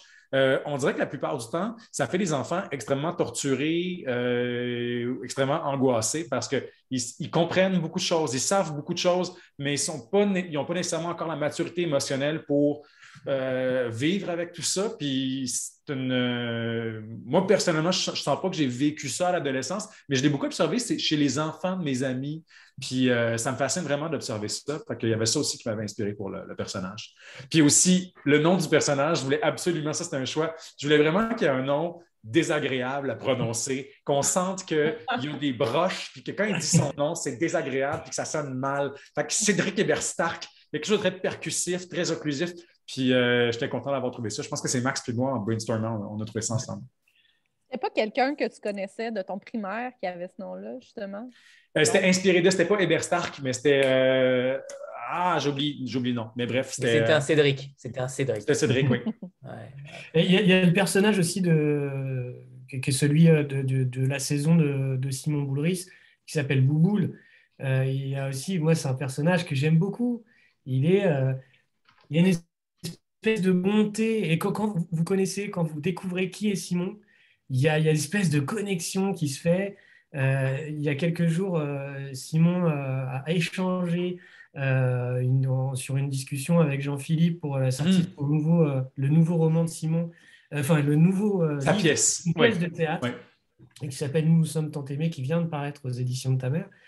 Donc c'était un moment, un show assez incroyable où ils ont fini par euh, courir et discuter euh, sur un tapis de, de, voyez, de course. Et, euh, et Simon parlait de, justement de, de comment il est lui. C'est un livre qui raconte. alors, on n'a pas le même d'ailleurs terme en France que ça, ça n'existe pas, ce concept de, de fête de fin de lycée ou de collège et euh, on se retrouve dix ans après. comment c'est le, terme Un conventum. Un conventum. conventum. Euh, chez nous, ça n'existe pas. Et, euh, et, du coup, Simon expliquait ce côté qu'il a, qu'il a gardé et qu'il est, est, dans ses textes. De, c'est quelqu'un qui est extrêmement bienveillant, comme vous d'ailleurs, Sarah et Jean-Philippe, souriant. Et, on voit que ce personnage de Bouboule, il est extrêmement attachant. Moi, c'est un personnage qui vient, voilà, qui vient dans le, ce tricotage d'histoire euh, ramener quelque chose qui est extrêmement contemporain, mais avec un, quelque chose de, pour moi, très simple, euh, de euh, découvrir son, le fait qu'on on est un garçon, mais qu'on peut aimer des garçons, que se retrouver dans une piscine, et eh ben, on peut, ça permet d'être un peu plus collé aux garçons sans que ça pose un problème. et de lécher une épaule. Et lécher une épaule. Et il y a quelque chose qui est très très beau, c'est-à-dire on, on se dit, mais alors pourquoi on se prend la tête avec ça et pourquoi c'est encore un problème pour un certain nombre de personnes euh, euh, et, voilà, et moi je trouve que ce texte, il a aussi cette force-là, quoi. C'est euh, la beauté de ces personnages et une forme de simplicité, de, voilà, d'adolescent et de voilà, quand vous l'avez écrit, de réussir à retranscrire ça, je trouve ça vraiment, vraiment hyper intéressant. Et, voilà, c'est ce qui fait le, ce, lien, ce fil conducteur euh, entre ces, entre ces personnages. Et Mathieu, c'est voilà, pareil, qui, qui finit euh, le livre. Je ne vais pas spoiler, mais, mais euh, il y a aussi ce que vous disiez, c'est que vous écrivez pour, pour, pour la télévision. lui, il est réalisateur, scénariste. D'ailleurs, ce qui est drôle, c'est que dans, une dans un de ses shows qui s'appelle Mouvement de luxe, que je vous invite à regarder, qui est complètement barré, euh, c'est des formats d'une minute trente, deux minutes. C'est, personne connaît ça en France. Et, euh, c'est con, con, con, con, con. Oui, mais c'est, complètement barré, mais c'est vraiment hyper drôle. Donc Jean-Philippe en, fait un peu la, c'est des petits personnages, des petites puppets, petites marionnettes. Et euh, Jean-Philippe fait un peu la voix. Je ne sais pas si Sarah t'en a fait d'ailleurs. Non, j'en ai pas fait. Des voix dans. dans... mais j'en ai pas fait. Mais il y a ce côté aussi où, où il y a un scénario. C'est très. En fait, on les voit les personnages on, les voit, on les imagine, et effectivement, c'est ça qui retourne au théâtre. On les entend, ils sont là, en fait. Et, c'est ça qui est hyper euh, touchant et hyper euh, vraiment génial dans ce texte-là, c'est que euh, ce côté théâtre, on sent que vous les incarnez et que les personnages sont vivants et que, et que moi, je les vois, je les imagine, je les ai là. Et, on a ça sur, sur, sur tout le texte. et ça fait partie aussi de, euh, voilà, des choses qui nous ont dit, mais voilà, ce texte-là, il est pour nous parce que c'est ce qu'on veut défendre dans cette collection 109. c'est ces personnages avec une singularité, des particularités. je, reparlerai, mais c'est lié aussi à un texte qu'on va, va sortir en, mai prochain, qui est vraiment sur la même dynamique. Et, et, en fait, là, c'est le premier texte, et on a un peu les bases. et c'est pour ça qu'on on a un peu maison maison d'édition un peu sœur, j'ai envie de dire. Parce que éditeur, c'est des maisons, mais c'est aussi des humains, euh, et c'est un métier, éditeur ou éditrice. Et, euh, du coup, voilà, les textes circulent et, et, euh, dans plusieurs vies. Quoi. Tu parlais de l'image, tu sais, comment les textes sont imagés, comment on les voit, comment on, se sent avec là. Puis pour moi, tout ça tient quelque chose qui est très cher chez nous, c'est l'oralité des textes, c'est le langage utilisé. Donc, d'être le plus près possible, euh, ce qu'il faisait avec des auteurs de théâtre, mais avoir une narration qui est sentie, mais qui est avoir une première personne qui est dans un français qui est beaucoup plus oral, sans être joalisant, sans être cette version-là de coureur des bois que certains auteurs affectionnent, ce qui n'est pas notre cas. Euh, avoir, et ce qui fait aussi qu'on ne veut pas changer la langue quand euh, les textes traversent, c'est cette la langue devient un outil comme d'imagerie. C'est pas juste le vocabulaire utilisé, c'est la manière dont elle est construite, la manière structurelle qui, qui fait qu'on s'est incarné, qu'on est là avec eux directement, puis qu'on est dans la scène. Il n'y a pas la distance d'une langue plus normative ou d'un narrateur plus, euh, plus straight. Euh, donc, pour moi, c'est vraiment important et ces quatre auteurs-là le font excessivement bien. C'est ça qui fait que ça marche, qu'on les aime autant et qu'on se sent si près d'eux, c'est qu'on est il n'y a pas d'intermédiaire. On est avec eux par le langage, je trouve. On n'a pas parlé encore de cette, euh, de cette scission entre les cicatrisés et les intacts. Euh, donc, c'est 118 enfants qui sont euh, cicatrisés dans le dos, 117 en tout cas dans le dos. L'autre, vous le saurez peut-être plus tard. Il y a quand même ce côté un petit peu secte au final de ces individus qui sont au début une sorte de répulsif, ensuite adulé. Euh, il y a quand même ce côté, euh, oui, secte, groupe, sentiment d'appartenance à un groupe qui fait tout dans l'adolescence. C'est peut-être la base, peut-être même de ce moment-là dans une vie. la séduction, le regard de l'autre, regard d'autrui, évidemment le sexe, mais j'ai l'impression que vous abordez tellement de sujets sans y mettre totalement les pieds dedans, euh, ça, c'est subtil. Il y a quand même, euh, vous abordez tous les thèmes euh, récurrents de l'adolescence avec beaucoup de subtilité. comment vous avez travaillé justement sur cette longueur? Vous aviez un cadre particulier au niveau de, la taille. Comment vous avez réussi à mettre autant de choses avec si peu de mots? Est-ce que c'est une qualité québécoise? Que Je dirais que c'est plus une qualité d'auteur de théâtre parce que le, théâtre force la brièveté. Euh, être capable d'aborder des enjeux avec nuance euh, en une heure et demie, c'est quand même un bon défi. Le, roman, le roman, je peux m'étendre comme je veux. Au théâtre, ça force à aller vers l'essentiel. Donc, c'est peut-être ça, je pense, qui nous a permis d'être efficace. Oui, puis aussi le fait d'être, on, était restreint du fait qu'on avait un point A puis un point B, on savait que l'autre allait commencer à, un autre stade. Donc, dans l'action, on, était, on avait une courbe d'action très claire puis assez restreinte à, mm-hmm. suivre. Donc, euh, euh, puis un, temps de création qui était assez bref aussi. Maxime disait deux mois, mais c'était quelque chose comme ça pour produire notre première version. Donc, il y a eu, je pense, cette, euh, cet élan-là du, du, premier jet.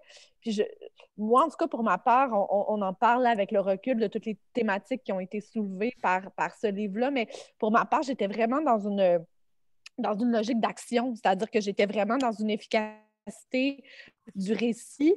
Puis après, en ayant un père incarné qui était près de moi, que j'ai presque je pense que j'ai réfléchi l'écriture presque comme si j'écrivais un monologue ou que je jouais, jouais un spectacle solo à cette époque-là que Simon m'avait écrit. Donc, j'étais vraiment dans cette dynamique-là de presque du conte ou de porter une parole. Donc, euh, il y avait une efficacité, je pense, qui, émergeait de cette chose-là. Puis après, les, thèmes globaux sont, sont, venus après, puis se sont euh, additionnés les uns aux autres parce qu'on n'est pas tous dans les mêmes, euh, dans les mêmes thématiques là, selon les récits, mais ça donne effectivement, c'est comme c'est vraiment l'union qui fait la force. C'est vraiment comme nos quatre, sensibilités qui s'empilent. Ça fait qu'il y a, un aspect foisonnant, je pense, qui, aurait été difficile d'avoir en si peu de pages si on avait eu une seule plume pour l'écrire. par rapport au, public, au public cible, au Québec notamment, comment a été ressenti le, texte? Est-ce qu'au contraire, c'était quelque chose qui était destiné plutôt aux adolescents et qui s'y sont retrouvés Est-ce que vous avez eu parfois des rencontres avec des adolescents qui, qui vous ont témoigné d'avoir été séduits par votre texte et en tout cas où ils se sont reconnus? À mon sens, c'est un texte adolescent enfin pour les adolescents, mais beaucoup pour les adultes, pour qu'ils comprennent aussi certaines mécaniques. Euh, mais quel est euh, le rapport au Québec par rapport à ce texte-là? Comment, comment a-t-il été accueilli? Moi, je n'ai pas eu de retour de la part d'adolescents. Je ne sais pas pour toi, Sarah, puis pour Maxime. Euh, je n'ai pas eu de retour. Moi, c'est le livre en salon du livre qu'on. que les adolescents, quand ils viennent dans les salons, ils se tiennent en groupe puis ils s'emmerdent la plupart du temps, mais il y en a toujours un dans le groupe qui est plus futé que les autres. Euh, qui est un peu derrière ses amis, puis qui fait semblant d'être pas intéressé, mais qui aime la littérature et tout. Puis on réussit toujours à, trouver c'est lequel. Puis quand il vient, puis on voit qu'il est intéressé un peu, on y passe presque sous, la, sous le manteau, on y passe les cicatrisés. Et euh, il y en a qui sont venus nous voir, euh, qui reviennent encore, puis qui disent que c'est un livre qui les a marqués. Puis ils aimaient la confiance qu'on avait qu'ils lisent ça, mais des fois, on leur dit dis-le pas à tes parents. Euh. Donc, euh, notre collection est plus axée sur les adultes. La littérature pour la littérature jeunesse et adolescente, c'est un marché très à part euh, au Québec. Donc, on a beaucoup plus eu des lecteurs adultes sur ce texte-là. Nous, on est resté aussi dans le même. c'est un livre pour adultes, mais ça va parler à des adolescents de 16, 17 18 ans, il n'y a pas de, pornographie ou de, rapport à la sexualité euh, qui ne serait pas accessible pour eux. De toute façon, ils sont confrontés à un certain nombre de choses et c'est un texte qui est, euh, je veux dire, qui n'est pas, voilà, qui pas du tout problématique euh, et qui parle leur langue et qui, aborde des thématiques qui leur, qui leur se sont donc très très proches. Donc voilà, après, ce qui est intéressant, c'est de le lire justement adulte parce qu'on se re on se revoit à cette période-là. Et, euh, du coup, cette lecture-là est aussi intéressante. Et je pense même que le passage de Jean-Philippe euh, sur la tentative de viol peut faire réfléchir euh, certains adolescents sur la façon dont ils envisagent leur rapport aux femmes. Je ne sais pas ce que vous en pensez, Jean-Philippe, mais que tout à l'heure, vous disiez que, en effet, vous n'auriez peut-être pas écrit ça de la même façon. justement, c'est quelque chose d'intéressant c'est pas forcément facile à lire aujourd'hui en 2021, ça c'est certain. Mais euh, est-ce que vous ne pensez pas que ça fait, ça fait réfléchir tout simplement peut-être certains euh, adolescents par rapport à, ce rapport qu'ils peuvent avoir aux femmes, à la pornographie sur Internet ou autre Est-ce qu'en lisant ça, ils se disent pas Ah oui, quand même? Euh, je pense que d'après, je crois en tout cas euh, que c'est assez clair dans le, roman que euh, le personnage n'est pas le héros exemplaire puis que ses, comportements sont répréhensibles. Je crois avoir laissé assez d'indices pour que, que je ne sois pas en train de cautionner. Après ça, bon, on n'est pas, pas en contrôle de comment les gens lisent nos livres. Puis c'est ça la beauté de la littérature aussi, c'est ça, donne beaucoup de liberté au lecteur, mais ça implique parfois des, lectures avec lesquelles on n'est pas d'accord. Mais oui, moi, je pense que je pense qu'on sous-estime souvent les adolescents. Euh, on le vit aussi beaucoup, là, Sarah, tu le vivre aussi au théâtre. C'est fou. Euh, souvent, on fait des pièces pour adultes, mais on a des, classes scolaires qui viennent, puis les discussions qu'on peut avoir après avec eux, tu fais, mon Dieu, mais il faut arrêter de les prendre pour des idiots. Là. Ils sont mm. tellement intelligents, c'est juste que la façon qu'ils s'expriment est très, très différente de, ce qu'un adulte va avoir. Mais euh, non, ouais, moi, je, je, pense que je pense vraiment qu'un lecteur. En fait, souvent, la plupart du temps, je trouve que dans le, problème dans le rapport à la littérature des adolescents, ça vient beaucoup des parents et des profs. Je vois beaucoup plus souvent des parents et des profs être choqués de ce que les enfants peuvent lire que des enfants être choqués parce qu'ils ont lu quelque chose qui ne correspondait pas à leur valeur ou qui était, euh, qui était indigeste, disons. Fait je pense qu'il faut arrêter de les prendre pour des idiots. C'est tout à fait vrai. C'est tout à fait vrai. Euh, j'aimerais bien qu'on parle du titre, euh, notamment, et de la couverture de chez Bouclard, puisque là, on met en avant euh, le toboggan, le parc aquatique, euh, qu'on ne voit pas forcément au départ, on le voit en filigrane plutôt, plutôt après. comment s'est effectué ce choix de titre, les cicatrisés de, Saint-Sauvignac Les cicatrisés qui a plusieurs connotations, évidemment, j'imagine. et par rapport à la couverture, Benjamin, peut-être une petite explication et par rapport au travail, on, note souvent le travail éditorial. Alors, je n'ai pas la version de, Maxime, euh, les éditions euh, Ta mais les éditions Bouclard font toujours un travail merveilleux sur le choix du papier, sur le calibrage, sur, pas les rabats, mais en tout cas ce qui est derrière à chaque fois la couverture. Et c'est un pur bonheur à chaque fois de lire ces livres-là. Benjamin, peut-être tu, veux commencer sur, oui, la couverture et puis Si tu le souhaites, pas de souci. Euh, chez Bouclard, on fonctionne sous principe de collection, mais on est un peu fêlé. Donc, pour un livre, on peut créer une, collection en se disant voilà, bon, allez, hop, hop, on a un livre, hop, on crée une collection, et puis après, on verra. et là-dessus, je, rejoins beaucoup ce qu'a écrit Eric Azan à la fabrique sur ce que c'est une maison d'édition. Et en fait, il dit que ça se construit au fur et à mesure et qu'on ne peut pas au départ créer des cases, dire oh, ben, nous, on va faire ça, ça, ça. Et 109, là, cette collection, elle a arrivé au fur et à mesure des, des lectures, des envies, de l'évolution de la maison d'édition. et juste chaque collection a un peu une forme. Donc, ce que je vous disais, je ne l'ai pas avec moi, mais le texte d'Anthony Guéret, c'est un, voilà, un, beau livre avec une forme un peu classique, avec une reliure suisse apparente, puisque ça parle de Proust et de, mobilier, de design. la réédition de Roger Riffard, c'est un papier un peu verger, où sur la couverture, on a mis le nom de Roger et le nom du livre, enfin du, texte, et en même temps, on a mis quelques informations sur l'auteur, parce que ça nous intéressait dans le cadre d'une réédition de dire ben, on réédite ce texte et ça fait écho à ce personnage qui avait des multiples vies, qui était voilà, euh, comédien euh, chez Blier, euh, dans Rabbi Jacob, dans des, films de la culture populaire française. Et voilà, qui a été chanteur, meilleur ami de Brassens, et qui a écrit deux romans totalement passés à l'as dans les années 50, qui sont absolument formidables. Et on a raconté ça sur la couverture. Et c'était un fond de couleur. Je, vous le montrerai après, parce que je l'ai un petit peu plus loin et euh, un jeu typographique, parce que toujours la typographie est intéressante. Et justement, le fil euh, que, je tire sur la typographie, c'est que quand on a réfléchi à l'identité visuelle de cette collection 109, on s'est dit euh, d'une part que c'était intéressant de ramener de l'iconographie, c'est-à-dire vu qu'on travaillait que sur la typo avec des fonds de couleur, que cette collection qui est plus contemporaine avec des jeunes auteurs et autrices allait chercher de, la photographie, donc de l'icono.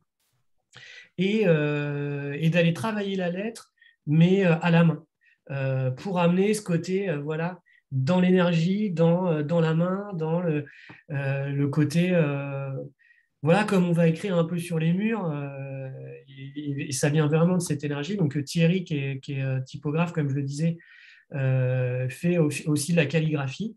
Et en fait, il a pris ses pinceaux, il a fait, je ne sais pas, 50, 100 lettrages euh, au départ de 109 euh, qu'on retrouve à l'intérieur, euh, donc dans, le, dans les pages intérieures.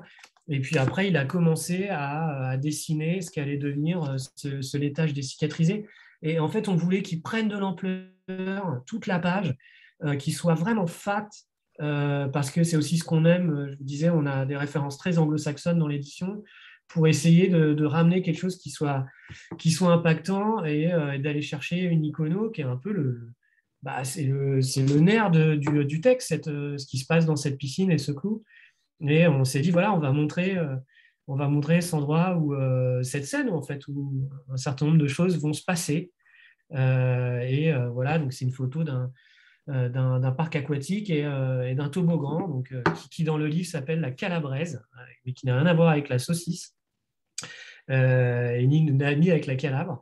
Et voilà, on a, on a tiré ce fil et qu'on retrouve dans l'autre texte, euh, j'en profite pour en parler, euh, qui sort en même temps, qui s'appelle Tigre à la dérive, qui est aussi un roman d'adolescence euh, de Nicolas Zeisler, qui raconte, c'est en partie basé sur sa vie, comme là, c'est un peu aussi, on s'inspire de choses qu'on a vécues, d'un gamin qui, dans les années 90, perd son père et euh, se retrouve à suivre sa mère et son beau-père qui se trouve être euh, argentin, lui il est français et sa maman aussi, et il se retrouve euh, expatrié dans un premier temps à Buenos Aires, puis à Rosario, donc en Argentine, et à la quête d'un père, de personnage qui va, bah, qui va lui redonner voilà, des perspectives, et ça parle beaucoup aussi de, de référents qu'on peut avoir quand on est adolescent, et lui c'est les boxeurs et les footballeurs, Maradona et l'entraîneur Marcelo Bielsa. Et pareil, on a cherché une photo à, Buenos Aires et avec un lettrage pareil qui prend de l'ampleur, qui est manuscrit, qui est à la main et, et qui est voilà le espèce de patte graphique qu'on voulait lancer et, qui se différencie un peu des autres collections, et qui a un format aussi qui est, qui euh, voilà, qui n'a pas de rabat euh, et euh, qui a toujours notre papier signature, parce que c'est important, c'est toujours le même papier, qui est le même que la revue, qui est un papier Ferrigoni. et la typographie de l'intérieur, on a innové. on a plusieurs typos. On a une qui s'appelle la bouclard, c'est la nôtre que, Thierry a dessinée. et celle-ci, c'est une autre que Thierry a dessinée qui s'appelle la Andersen. Et ce qui est drôle, c'est qu'elle est vraiment liée à Andersen, donc sur les contes pour enfants. Et on s'est dit que c'était super intéressant que la lettre, c'est-à-dire le cœur du texte, euh, la mécanique, soit aussi un truc qui fait écho à, l'enfance, à l'adolescence et à ces textes qui euh, bah, ont irradié euh, la culture populaire dans les films, dans les séries, dans les contes, dans la bande dessinée et dans la littérature. Donc ça nous a fait, voilà, je, vous ai tiré le fil de, ces liens comme je le faisais tout à l'heure entre ces personnages et, ces différentes parties des cicatrisés où euh, voilà, graphiquement, on a essayé de, ramener ça euh, et euh, d'imaginer quelque chose qui soit cohérent avec tout le, tout le reste de la maison. Merci Benjamin. Et, et concernant le titre, alors, Jean-Philippe, Sarah et, peut-être Maxime, comment, comment vous l'avez défini? Est-ce que j'imagine que vous vous êtes mis d'accord évidemment à quatre, mais qui a gagné en réalité? Je suis persuadé que vous aviez plusieurs titres. tout ne peut pas être aussi idyllique. Je n'y crois pas. je m'en souviens pas, Sarah, t'en souviens-tu? Je pense que ça s'est fait vraiment facilement aussi. on, est insupportable. Désolé, je sais que ça aurait été le fun d'avoir du conflit, ça ferait une meilleure histoire, mais euh, je crois que ça s'est très rapidement imposé. Euh, je me rappelle que j'avais suggéré que le village s'appelle Saint-Sauvignac. Euh, fait bon, je sais que j'ai cet apport-là dans le titre, mais pour le reste, je ne me souviens pas qui avait déterminé le titre. Je sais que c'est venu après le, le premier, euh, la, première, euh, première version de manuscrit, mais euh, c'est le concept. Saint-Sauvignac, Saint-Sauvignac qui sonne vraiment vignoble français, pour le coup. oui, c'est un mélange, ça ressemble, il y, a un, parc aquatique qui est à Saint-Sauveur, au Québec. puis après ça, oui, effectivement, on a un peu. on cherchait une municipalité qui n'existait pas. donc, on a, je ne mm. sais pas comment c'est venu, Sauvignac. C'est sûr que si, si on cherche un autre village, exact. Il y a des saints, euh, des saints, des saints. Euh, tous les villages, tous les, toutes les villes. Moi, je viens de Sainte-Julie, qui est une banlieue euh, sur la rive sud de Montréal, mais tous les villages, c'est toujours des saints quelque chose. Donc, ça, ça s'imposait. Mhm. Si on veut parler d'un village générique au Québec. Ça s'imposait, oui. On, ça s'imposait, effectivement. Et puis, Sauvignac, c'est ça, je ne sais pas comment, comment c'est venu on a dû, euh, il doit exister quelque part un, bout de papier avec euh, quelques, hypothèses, mais on s'est entendu assez vite euh, là-dessus. On trouvait que ça sonnait bien aussi. Je pense qu'il y avait quelque chose, le, nombre de syllabes, le côté très rythmique de ça cette espèce de titre-là qui définit une, génération. Il y a quelque chose, je ne sais pas, le village des damnés, les cicatrices de Saint-Sauvignac.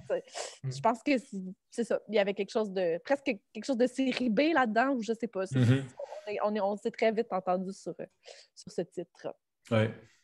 Sachant que, la, littérature est, est truffée de, de, de, de villes euh, fictives, hein, de Proust à à, Faulkner, euh, qui, a, voilà, le comté qui revient dans énormément de ce roman, euh, qui est un nom euh, indien qui s'appelle Yokna Patafaus. C'est, c'est voilà, et, c'est intéressant parce que c'est nulle part et partout en fait en même temps. Mm-hmm.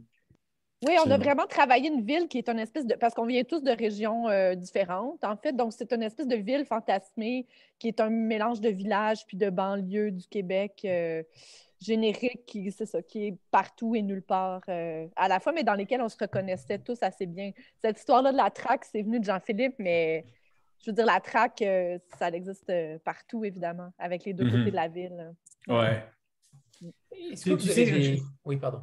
Bah, non, excuse-moi, je voulais juste dire autre chose qui me revient, parce que je parlais tout à l'heure de Harry mais moi, d'un point de vue, avec ma casquette d'éditeur, je, je, me crée presque des cartes mentales, tu sais, où où je lis des textes et je fais comme une cartographie de, de ce qu'est la littérature pour moi. Et, et, et, euh, Saint-Sauvignac, tu vois, je le mettrais à côté des, des, villes dont parle Harry Cruz, tu sais, avec Serenex, ces gens qui, ont, qui, qui, qui sont cul euh, qui travaillent dans les cirques et, euh, et, qui sont dans les périphéries urbaines. Et tu vois, j'aime bien ce rapport à, ce qu'on aime beaucoup d'ailleurs, les, les, cartes chez Bouclard. et voilà, tu, tu, fais des connexions et ce serait presque voilà, une, une carte où ça toucherait un peu les, villes de, dont, parle Harry Cruz ou d'autres auteurs qui sont un peu euh, je pense à, Fante, je pense à d'autres auteurs que moi j'aime beaucoup, où il, y a, euh, ces personnages hyper forts et qui sont, euh, ou ceux dont parle Hunter Thompson, dans des textes qui sont plus des enquêtes, mais où ces personnages sont totalement voilà, ils sont différents, mais ils sont magnifiquement beaux parce que justement, ils sont différents. Hmm. Avant de, j'aimerais qu'on parle aussi de vos influences littéraires à tous les deux. Euh, j'aimerais bien voir justement Benjamin parler euh, de, des auteurs auxquels il avait pensé. Euh, on parlera juste après de, de, ces influences que vous pouvez avoir. Avant, on a pour habitude de faire une petite photo de groupe. donc voilà, préparez-vous. 3, 2, 1. C'est bon, parfait. alors, tous les deux, ces, ces influences littéraires, euh, lesquelles sont-elles? Est-ce qu'elles viennent, est-ce qu'elles proviennent du théâtre euh, plus particulièrement ou au contraire, est-ce que vous avez des lectures des auteurs qui vous ont euh, mis le, pied à l'étrier pour la littérature? Euh, moi, ben, je dirais, bon, c'est sûr qu'il euh, y, a beaucoup de choses qui ont changé depuis le moment où je l'ai écrit. Je dirais qu'en 2011, j'avais, déjà certaines lectures qui m'avaient déjà beaucoup influencé, mais mes influences étaient beaucoup théâtrales parce que je lisais beaucoup, beaucoup, beaucoup plus de théâtre que de littérature à l'époque. Euh, en plus, ce qui, était, ce qui était vraiment très, très, très à la mode il y, a, dix ans à Montréal, on venait de découvrir Martin Krim, qui est un auteur anglais. Tout le monde montait du Martin Krim, lisait du Martin Krim, où il y a beaucoup cette cruauté-là qu'on retrouve dans, dans, Les Cicatrisés, entre autres. Euh, moi, j'ai toujours été fan de Bradley Snellis depuis que j'ai genre 16-17 ans. c'est sûr que la, violence gratuite stylisée aussi, ça me parle beaucoup. Euh, euh, je, pas mal ça. Je pense que je, pourrais, continuer, mais c'est des trucs qui sont pertinents, disons, au cicatrisé, je dirais, je dirais ça. Ouais. Ah, moi, je ne sais pas si c'est pertinent dans le, cas des cicatrices en particulier, mais c'est sûr que moi, l'œuvre, euh, une des œuvres qui m'a marqué à vie euh, pour toujours, qui m'a vraiment donné euh, la, piqûre de la littérature, c'est Cent ans de solitude de Gabriel hmm. Garcia Marquez. Donc, il y a quelque chose dans ça de, du, du foisonnement, l'usage du réalisme magique, cette espèce d'aspect de, saga qui, se retrouve euh, euh, sur des générations, la, multiplicité des personnages, la richesse euh, de, cette poésie-là, de ce monde imaginaire aussi. Macondo, c'est aussi un, monde imaginaire qu'il a inventé basé sur, sur, ses souvenirs. Donc, mon mon, classique euh, absolu, euh, mon histoire d'amour. Puis j'ai un rapport dans, mon écriture théâtrale euh, au réalisme magique. je ne peux pas dire que je. en tout cas, j'aime dire que, que, je suis. que, que Gabriel Garcia Marquez m'a lourdement influencé dans mon rapport à ça, à la. À la comment dire, à, à, la, manière de, de, de, de, décaler le réel, en fait, de ne pas écrire euh, comment le, monde est, mais comment il, pourrait être, ce rapport-là au mm-hmm. réel euh, décalé. Euh, J'y suis très attachée. Euh, sinon, en théâtre, c'est vraiment dans la même vague, mais j'ai toujours ma pièce mythique, c'est une, pièce d'un auteur qui s'appelle Jean-Pierre Ronfort, qui s'appelle Vie et mort du roi boiteux. Donc, c'est vraiment une, une pièce en six pièces. C'est six pièces. C'est une pièce qui se monte en c'est 12 heures. Il montait ça dans des espèces de grands banquets théâtraux où les gens euh, mangeaient puis restaient. Euh, ça s'étalait sur des journées entières. Et puis, il y a vraiment euh, renfort une utilisation de la langue qui est à la fois une langue poétique soutenue, extrêmement lyrique et littéraire. Donc, et à la fois une bâtardise. Donc, il est vraiment dans une espèce d'aspect très, très baroque. Il est dans la tragédie et en même temps, il est dans, dans, le grotesque. Il y a vraiment un mélange des genres, une grande, quelque chose de très festif, de très euh, mm-hmm. euh, décomplexé, euh, qui me, que, que, pour lequel j'ai vraiment une admiration, une admiration infinie. Puis, il est à la fois dans, dans ces références sont très, sont très visibles. C'est-à-dire que euh, pour ce, vieil mort du roi boiteux, c'est Richard III. En fait, c'est vraiment, ça, ça puise dans Shakespeare directement, mais il va mélanger d'autres références. Par exemple, c'est vraiment dans Tremblay, ça se passe dans des ruelles euh, de Montréal, des quartiers populaires à Montréal. Donc, on est vraiment dans une, c'est une célébration de la, bâtardise, puis euh, super théâtrale. Donc, c'est des grosses références que je vous sors. Je ne sais pas si tout ça est visible dans, dans mon chapitre de printemps, mais en tout cas, je pourrais dire que c'est un de, mes, de mes, mes, deux papas idéologiques là, pour l'écriture. Ce serait, ce serait ces deux-là. Euh, j'avoue avoir découvert les éditions Tamer grâce à Bouclard. Euh, ça, c'est une évidence. J'imagine qu'ils sont peu connus en France. Euh, est-ce que la collaboration entre les deux maisons d'édition euh, peut se poursuivre? Est-ce que Benjamin a déjà euh, déniché des textes, en tout cas des, futures pépites dans le catalogue? Je suis allé consulter le catalogue qui me paraît totalement dingue. et j'ai hâte de savoir si, si c'est quelque chose qui peut marcher en tant qu'exportateur de textes québécois en France avec cette maison-là. On y travaille. on y travaille, on discute. Euh, c'est le milieu d'édition, donc euh, il y a dans, ce cas précis, euh, pour être aussi transparent, parce que c'est intéressant que vous le sachiez, il y a des intermédiaires, donc il y a une agent avec laquelle on discute, qui s'appelle Alexandra, qui est extrêmement sympathique, donc qui s'occupe des droits des, des, éditions de ta mère. Et oui, on a un certain nombre de textes sur lesquels nous avons un regard plutôt attentif. Euh, il se trouve qu'on reçoit euh, régulièrement des colis euh, venant d'Alexandra avec des pelletés de livres des éditions de ta mère.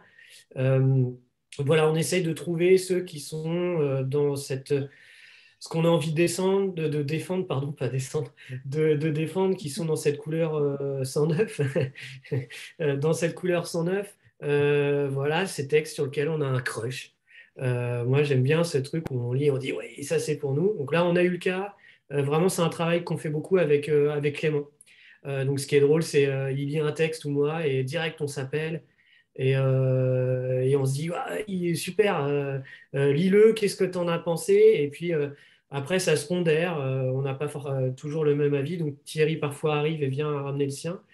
ça prend du temps, mais voilà, on y travaille. Je ne vais pas dire sur lesquels parce que euh, voilà, ça serait trop, euh, trop avancé. Je pas du tout euh, signé pour le moment. Mais les discussions avancent bien. et en parallèle, on va publier d'autres textes qui ne sont pas québécois, mais ça nous intéresse justement d'avoir ce regard et, cette, voilà, continuer à publier des textes québécois dans cette collection qui a commencé avec, avec ce texte et, et continuer à tirer à tirer, euh, voilà, tirer le fil euh, de ces échanges. Et euh, au-delà de, de l'aspect voilà, droit et tout ça, c'est une, une, rencontre, c'est une relation humaine. J'ai vu Marie-Claude l'édition de ta mère il y a quelques jours à Paris. voilà, on se comprend. On se comprend et, et, quand on fait des réunions, ce qui a été le cas avec, avec Sarah, Simon, Mathieu, Jean-Philippe, Maxime, euh, il y a une question de feeling. On se dit qu'on a envie de défendre ces gens, on a envie de défendre leurs textes. Si on le pouvait, euh, on publierait tous leurs textes en France. Mais euh, ça serait aussi faire ce qui, à mon sens, ce qu'on n'a pas envie de faire. C'est l'édition de ta mère font déjà un travail incroyable. C'est à nous d'aller chercher ceux où on se dit ceux-là, on va les défendre. Et, et c'est cohérent par rapport à ce qu'on veut faire. On ne veut pas copier-coller ce qu'ils font. Euh, ils font aussi des choses euh, vraiment intéressantes et il faut qu'ils aient leur couleur éditoriale. Euh, nous, on fait autre chose, mais ce que font plein d'autres éditeurs, ils achètent des droits étrangers et ils le publient. C'est constamment ce à quoi vous êtes confronté en tant que lecteur, où ils republient des textes. et donc, voilà, on, est, on est dans cette, dans cette idée-là. Et c'est un vrai plaisir, même si, ce que je disais à Alexandra, parfois je reçois un énorme colis et euh, le livreur me dit, euh, sonne et me dit Bonjour, vous êtes les éditions Bouclard? Je dis Oui. Il m'a dit bah, Voilà, j'ai un colis et il euh, va falloir payer des droits de douane. Donc, il me rajoute une facture parce que le colis était trop gros et que la douane française me demande de payer dessus. donc, c'est la petite blague entre nous.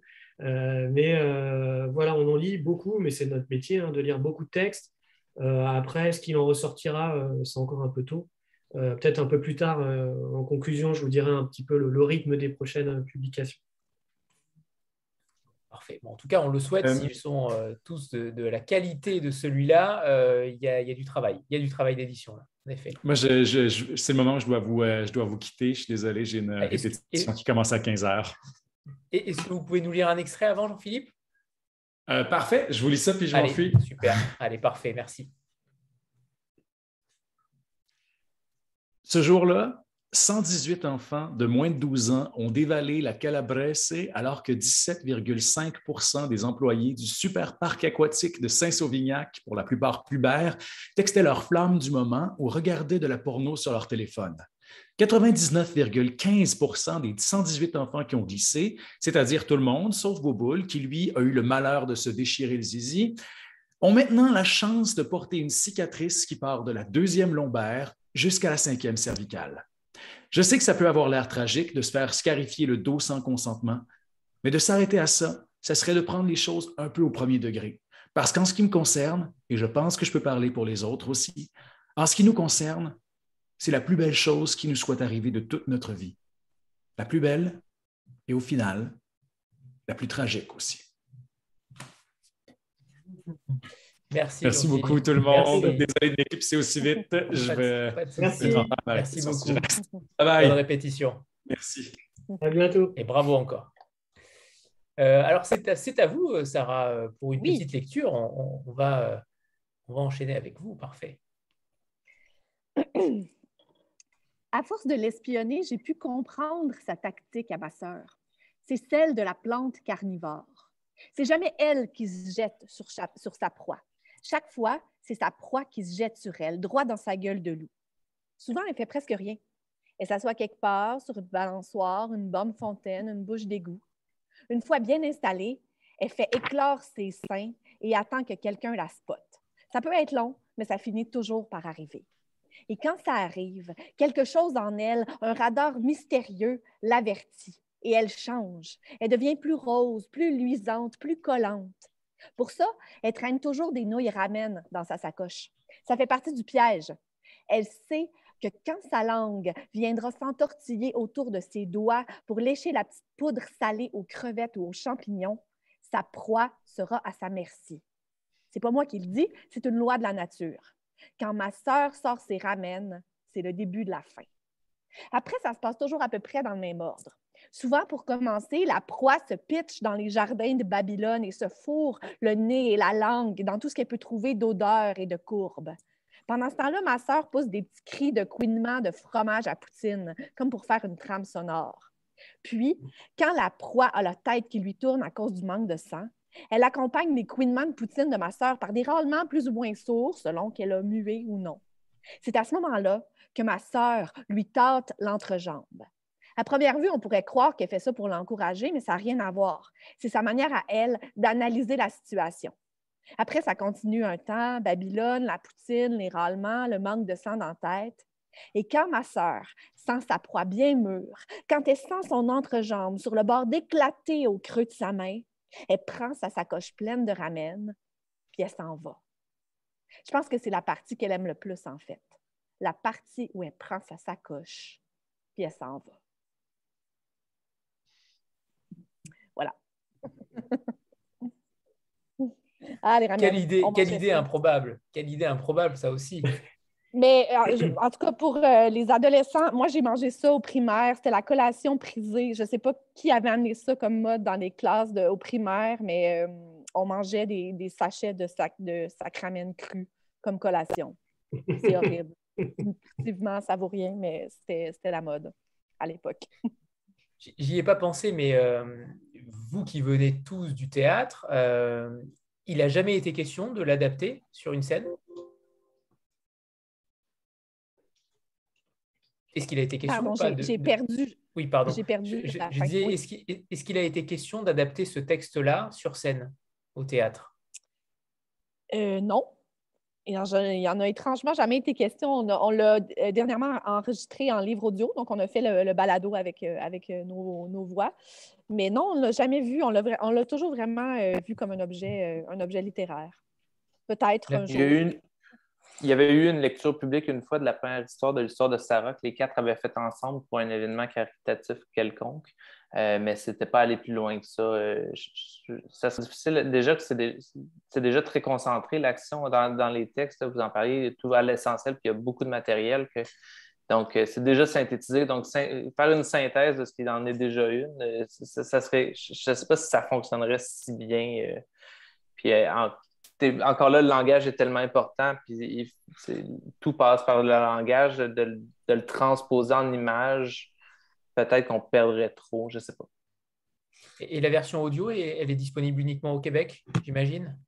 Euh, non, soit elle, va l'être très bientôt, soit elle est déjà euh, sur, euh, elle devrait être disponible sur les plateformes d'écoute, mais je ne sais pas si les plateformes françaises euh, comme Apple euh, l'ont encore. C'est compliqué. Euh, c'est compliqué d'exporter ce genre d'objet-là. Donc, mm. on travaille là-dessus. Tout à fait. Benjamin, il a, été question peut-être de, l'exporter en France ou pas du tout? La version, difficile. La version sonore? La version, oui.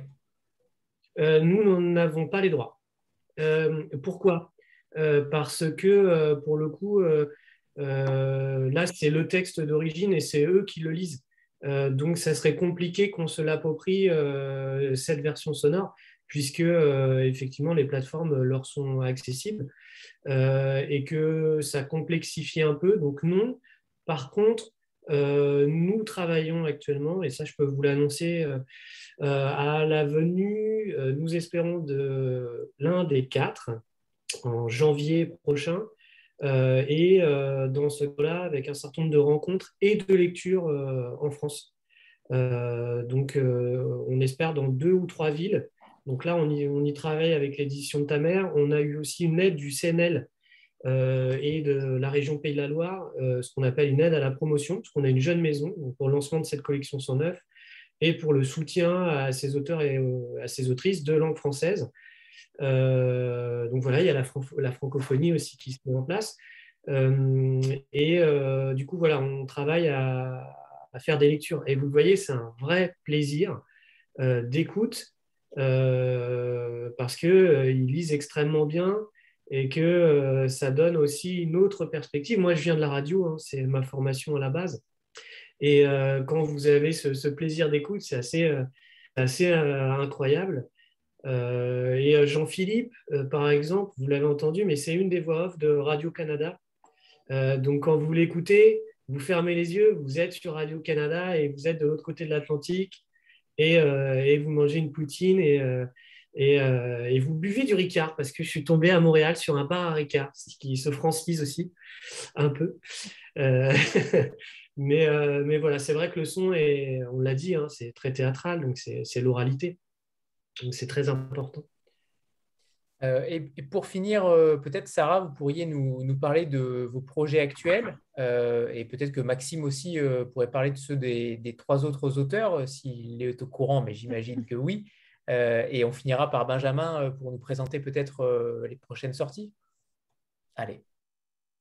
Oui, ben en ce moment, moi, j'ai travaillé ces dernières années beaucoup sur des traductions et des adaptations. Donc, moi, cet hiver, j'ai fait une traduction euh, une adaptation en fait de euh, Un ennemi du peuple de Henry Gibson que j'ai adapté euh, en québécois en féminisant le rôle principal qui va jouer euh, au TNM euh, cette année, donc gros théâtre euh, institutionnel de Montréal. Sinon, en ce moment, sur un, autre mode, je suis en Abitibi. Il y a mon collègue qui vient d'arriver pour venir me chercher d'ailleurs. je suis en Abitibi dans une résidence de création où je travaille sur une mise en lecture de, deux auteurs, dont l'un est, édité chez ta mère, justement, Alexandre Castonguay. Donc, on travaille sur un texte qui parle, qui parle de la région qui est une tragédie rurale écrite à, quatre mains justement par un poète et un, un, acteur. Donc, euh, c'est ça mes actualités. Sinon, j'ai une autre pièce en cours, mais je ne peux pas encore en parler parce que, parce que je, suis très pudique quand mes projets ne sont pas encore euh, aboutis. Voilà. Pour la littérature, pour l'instant, théâtre. Euh, Maxime me talonne depuis des années pour que je lui écrive un roman j'ai dit que quand je ferais un deuxième enfant et que j'aurais mon congé de maternité, euh, ah! c'est là que je m'y mettrais. Puis là, Maxime rit de moi parce que c'est jamais comme ça que ça se passe. Mais un jour, je vais, je vais publier un roman euh, je l'espère. Euh, chez ta mère. Oh, on t'entend plus. Oui, Maxime, pardon. Oui. Oh, oui. Moi, c'est ça, je, vais devoir y aller parce que justement, il y a mon Oui, collègue qui m'entend. Donc, je, je, je- je vous remercie. Puis, euh, je Merci dis, Sarah, euh, merci infiniment. À bientôt. Au grand plaisir. Au revoir. Bye bye. Au revoir Sarah. Au revoir. Merci. Merci.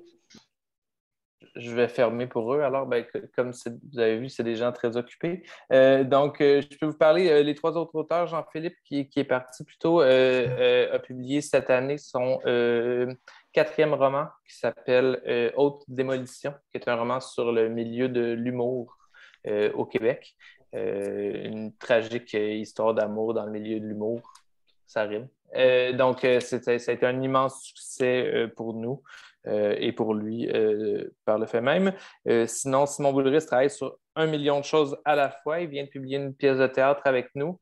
Il travaille aussi sur des projets de télé, dont une adaptation d'un livre qu'on avait fait qui s'appelle Géolocaliser l'amour, qui est une histoire de. en fait, c'est un, un récit autobiographique où Simon découvre les applications de rencontres à Montréal et vit son célibat par téléphone interposé.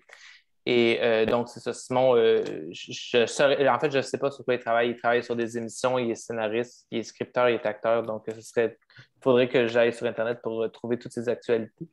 Et euh, finalement, Mathieu travaille en ce moment encore sur la série dont on vous a parlé, Mouvement de luxe. On espère, parce que je, je- bosse un peu sur la série aussi, on, on espère qu'il y aura une quatrième saison bientôt.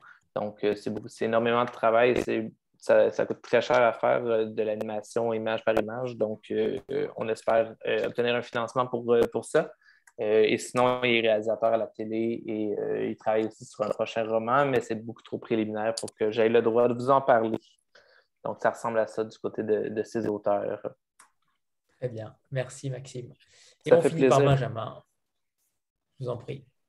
Alors, euh, euh, en gros, euh, l'année prochaine, nous aurons cinq ou six publications. C'est-à-dire que là, on remonte d'un cran euh, le, volume de ce qu'on peut euh, publier, puisque, voilà, comme je vous le disais, ça fonctionne plutôt bien. On a la chance d'avoir un, excellent soutien des libraires euh, partout en France, d'être maintenant en diffusion, distribution avec l'excellente équipe de Serendip euh, depuis mars, ce qui permet de démultiplier la, présence de nos livres en, librairie, Euh, que les salons ont un peu repris.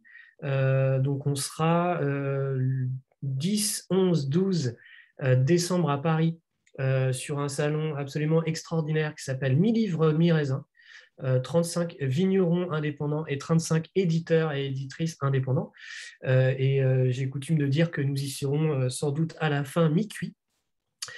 Euh, puisque euh, voilà, c'est une super ambiance, il, se passe plein de choses, il y a des lectures, euh, il y a des gens extraordinaires, des vignerons, vigneronnes et, euh, et des duos qui sont assemblés euh, par l'équipe euh, euh, de, ce salon, qui est euh, la même équipe que les éditions Nourriture Fut. Euh, donc ça va être euh, vraiment très sympa et très content de refaire des salons. Et sur les publications, euh, nous allons avoir en début d'année euh, deux histoires de pirates. Euh, je suis sûr que vous aimez les histoires de pirates. Euh, donc, une fiction et une non-fiction. Euh, donc, la fiction, ça sera en mai. Et euh, c'est un auteur euh, français qui s'appelle Jonathan B. qui a écrit un texte qui s'appelle Chou et Néon, qui va sortir chez 109. Et vous mettez dans un shaker Daniel Pénac, Mary Poppins et Hook. Donc vous voyez le Peter Pan avec cet acteur voilà, extraordinaire qui était Robin Williams. Vous secouez et vous avez très fort et vous avez euh, Chou et Néon. C'est un pirate urbain qui vit dans un immeuble, euh, qui ne veut pas grandir, qui a euh, un homme de main, euh, voilà, plein de personnages autour de lui, une maman insupportable et des ennemis et notamment euh, le métro de 4h39 qu'il réveille tous les matins et sur lequel il balance non pas des boulets de canon, mais des choux. Et euh, il lui arrive plein de péripéties, donc c'est extrêmement drôle. Et euh, Jonathan, pour la petite histoire, est lui-même éditeur au, sein des éditions Tichina. Euh, donc il réédite en bande dessinée euh, des super textes, donc L'Oiseau Canadais, qui a un autre nom d'ailleurs dans cette édition BD. Et il nous a proposé ce texte, on a trouvé ça absolument génial et, et totalement bouclard et sans neuf. en mars, un peu avant, on va publier donc un autre texte sur un autre pirate. donc, il va s'appeler Pirate, mais avec un Y, puisque ça raconte l'histoire en dix chapitres. donc, c'est écrit par un auteur français qui s'appelle Fabrice Chillet, qu'on a déjà publié dans la revue. Et Fabrice est publié par les. Je vois qu'il y a des, des petits hochements de tête, donc vous connaissez peut-être. Il publie des romans chez Finitude, tout à fait, que vous avez déjà reçu, euh, qui est un garçon extraordinaire et euh, il nous a écrit un article dans la revue euh, que j'avais envie de faire depuis très longtemps, donc la revue numéro 3 sur les liens entre la littérature et la mer. Comment est-ce qu'un marin lit en mer? Qu'est-ce qu'il lit comme texte? Comment il peut être concentré? Il nous avait trouvé trois personnages principaux dans son, dans son, dans son texte. Jean-Luc Vandened, donc un vieux briscard qui a fait pas mal de tours du monde en solitaire. Euh, Titouan Lamazou, que vous connaissez sans doute, donc euh, aussi navigateur, skipper et dessinateur. Et un, vrai euh, gars qui s'appelle Pirate, qui vit quelque part en Bretagne et qui a fait la, piraterie, la vraie. donc, ça raconte sa vie, qui commence dans les années 70 par l'apprentissage de la voile à 16 piges, euh, et euh, il traîne sur les chantiers euh, du côté de Brest. Et, et puis ça devient voilà, un pirate anarchiste en révolte contre un certain nombre de choses. Il va faire le tour du monde. Il va lui arriver plein de choses que raconte Fabrice. C'est un vrai personnage littéraire. C'est un texte qui est très littéraire, magnifique, que vraiment on est très impatient de sortir. Ça parle de Conrad, de Melville, de Moby Dick, plein de choses. Et euh, le, démarrage du texte, euh, c'est euh, Pirate qui se retrouve sur un bateau en 2004 pendant une tempête, une des plus grosses enregistrées en termes de, vent, c'est-à-dire plus de 300 km/h. Une tempête s'appelait Gafilo, au large de Madagascar, et il est sur son bateau, il est loin de la côte, et il a une crise de palu.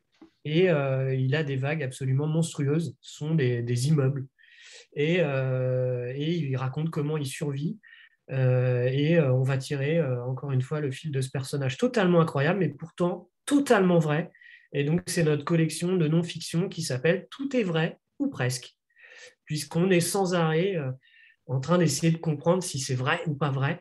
Et, Fabrice nous a fait vraiment un texte magnifique donc qui sortira en mars. On fera une petite tournée des librairies de la côte bretonne euh, et une à Paris aussi. Euh, donc, on annoncera ça euh, prochainement. Voilà, et on a vraiment hâte. Et puis pour le reste de l'année, on vous concocte voilà, une revue euh, numéro 5, une officine sur la collection de Proust, des objets littéraires, mais il est encore un peu trop tôt, mais un truc assez fou, mais qui est assez technique, donc qui nous demandera pas mal de temps. Donc pour l'instant, on ne le présente pas. Et on sortira deux autres romans 109 en fin d'année, je l'espère un texte québécois vous l'avez compris, mais je ne spoilerai pas encore euh, quel texte. Et un autre texte d'un auteur français, euh, un roman à nouvelle, euh, qui mélange réalité fantastique, et toujours dans cette collection 109, un texte qu'on est aussi impatient de défendre et qu'on est en train de finaliser là. Donc, voilà, le travail, le process, processus éditorial est, en cours. Donc vous voyez, voilà, plusieurs publications, beaucoup de choses et euh, on espère plein, plein d'actu avec la venue de, au moins un auteur euh, des cicatrisés euh, au mois de janvier. Génial, que de belles promesses. il est temps de vous remercier tous les deux et plus généralement les, deux auteurs également. Je, trouve ça intéressant aussi d'avoir eu Maxime, c'est une superbe surprise. Euh, j'étais pas forcément au courant, donc j'en suis ravi. Euh, J'étais pas au courant non plus. Euh, Moi non plus. on, m'a invité à venir en support moral. Je pensais que j'allais seulement assister. Bon, mais ça m'a fait plaisir de vous parler. C'est parfait.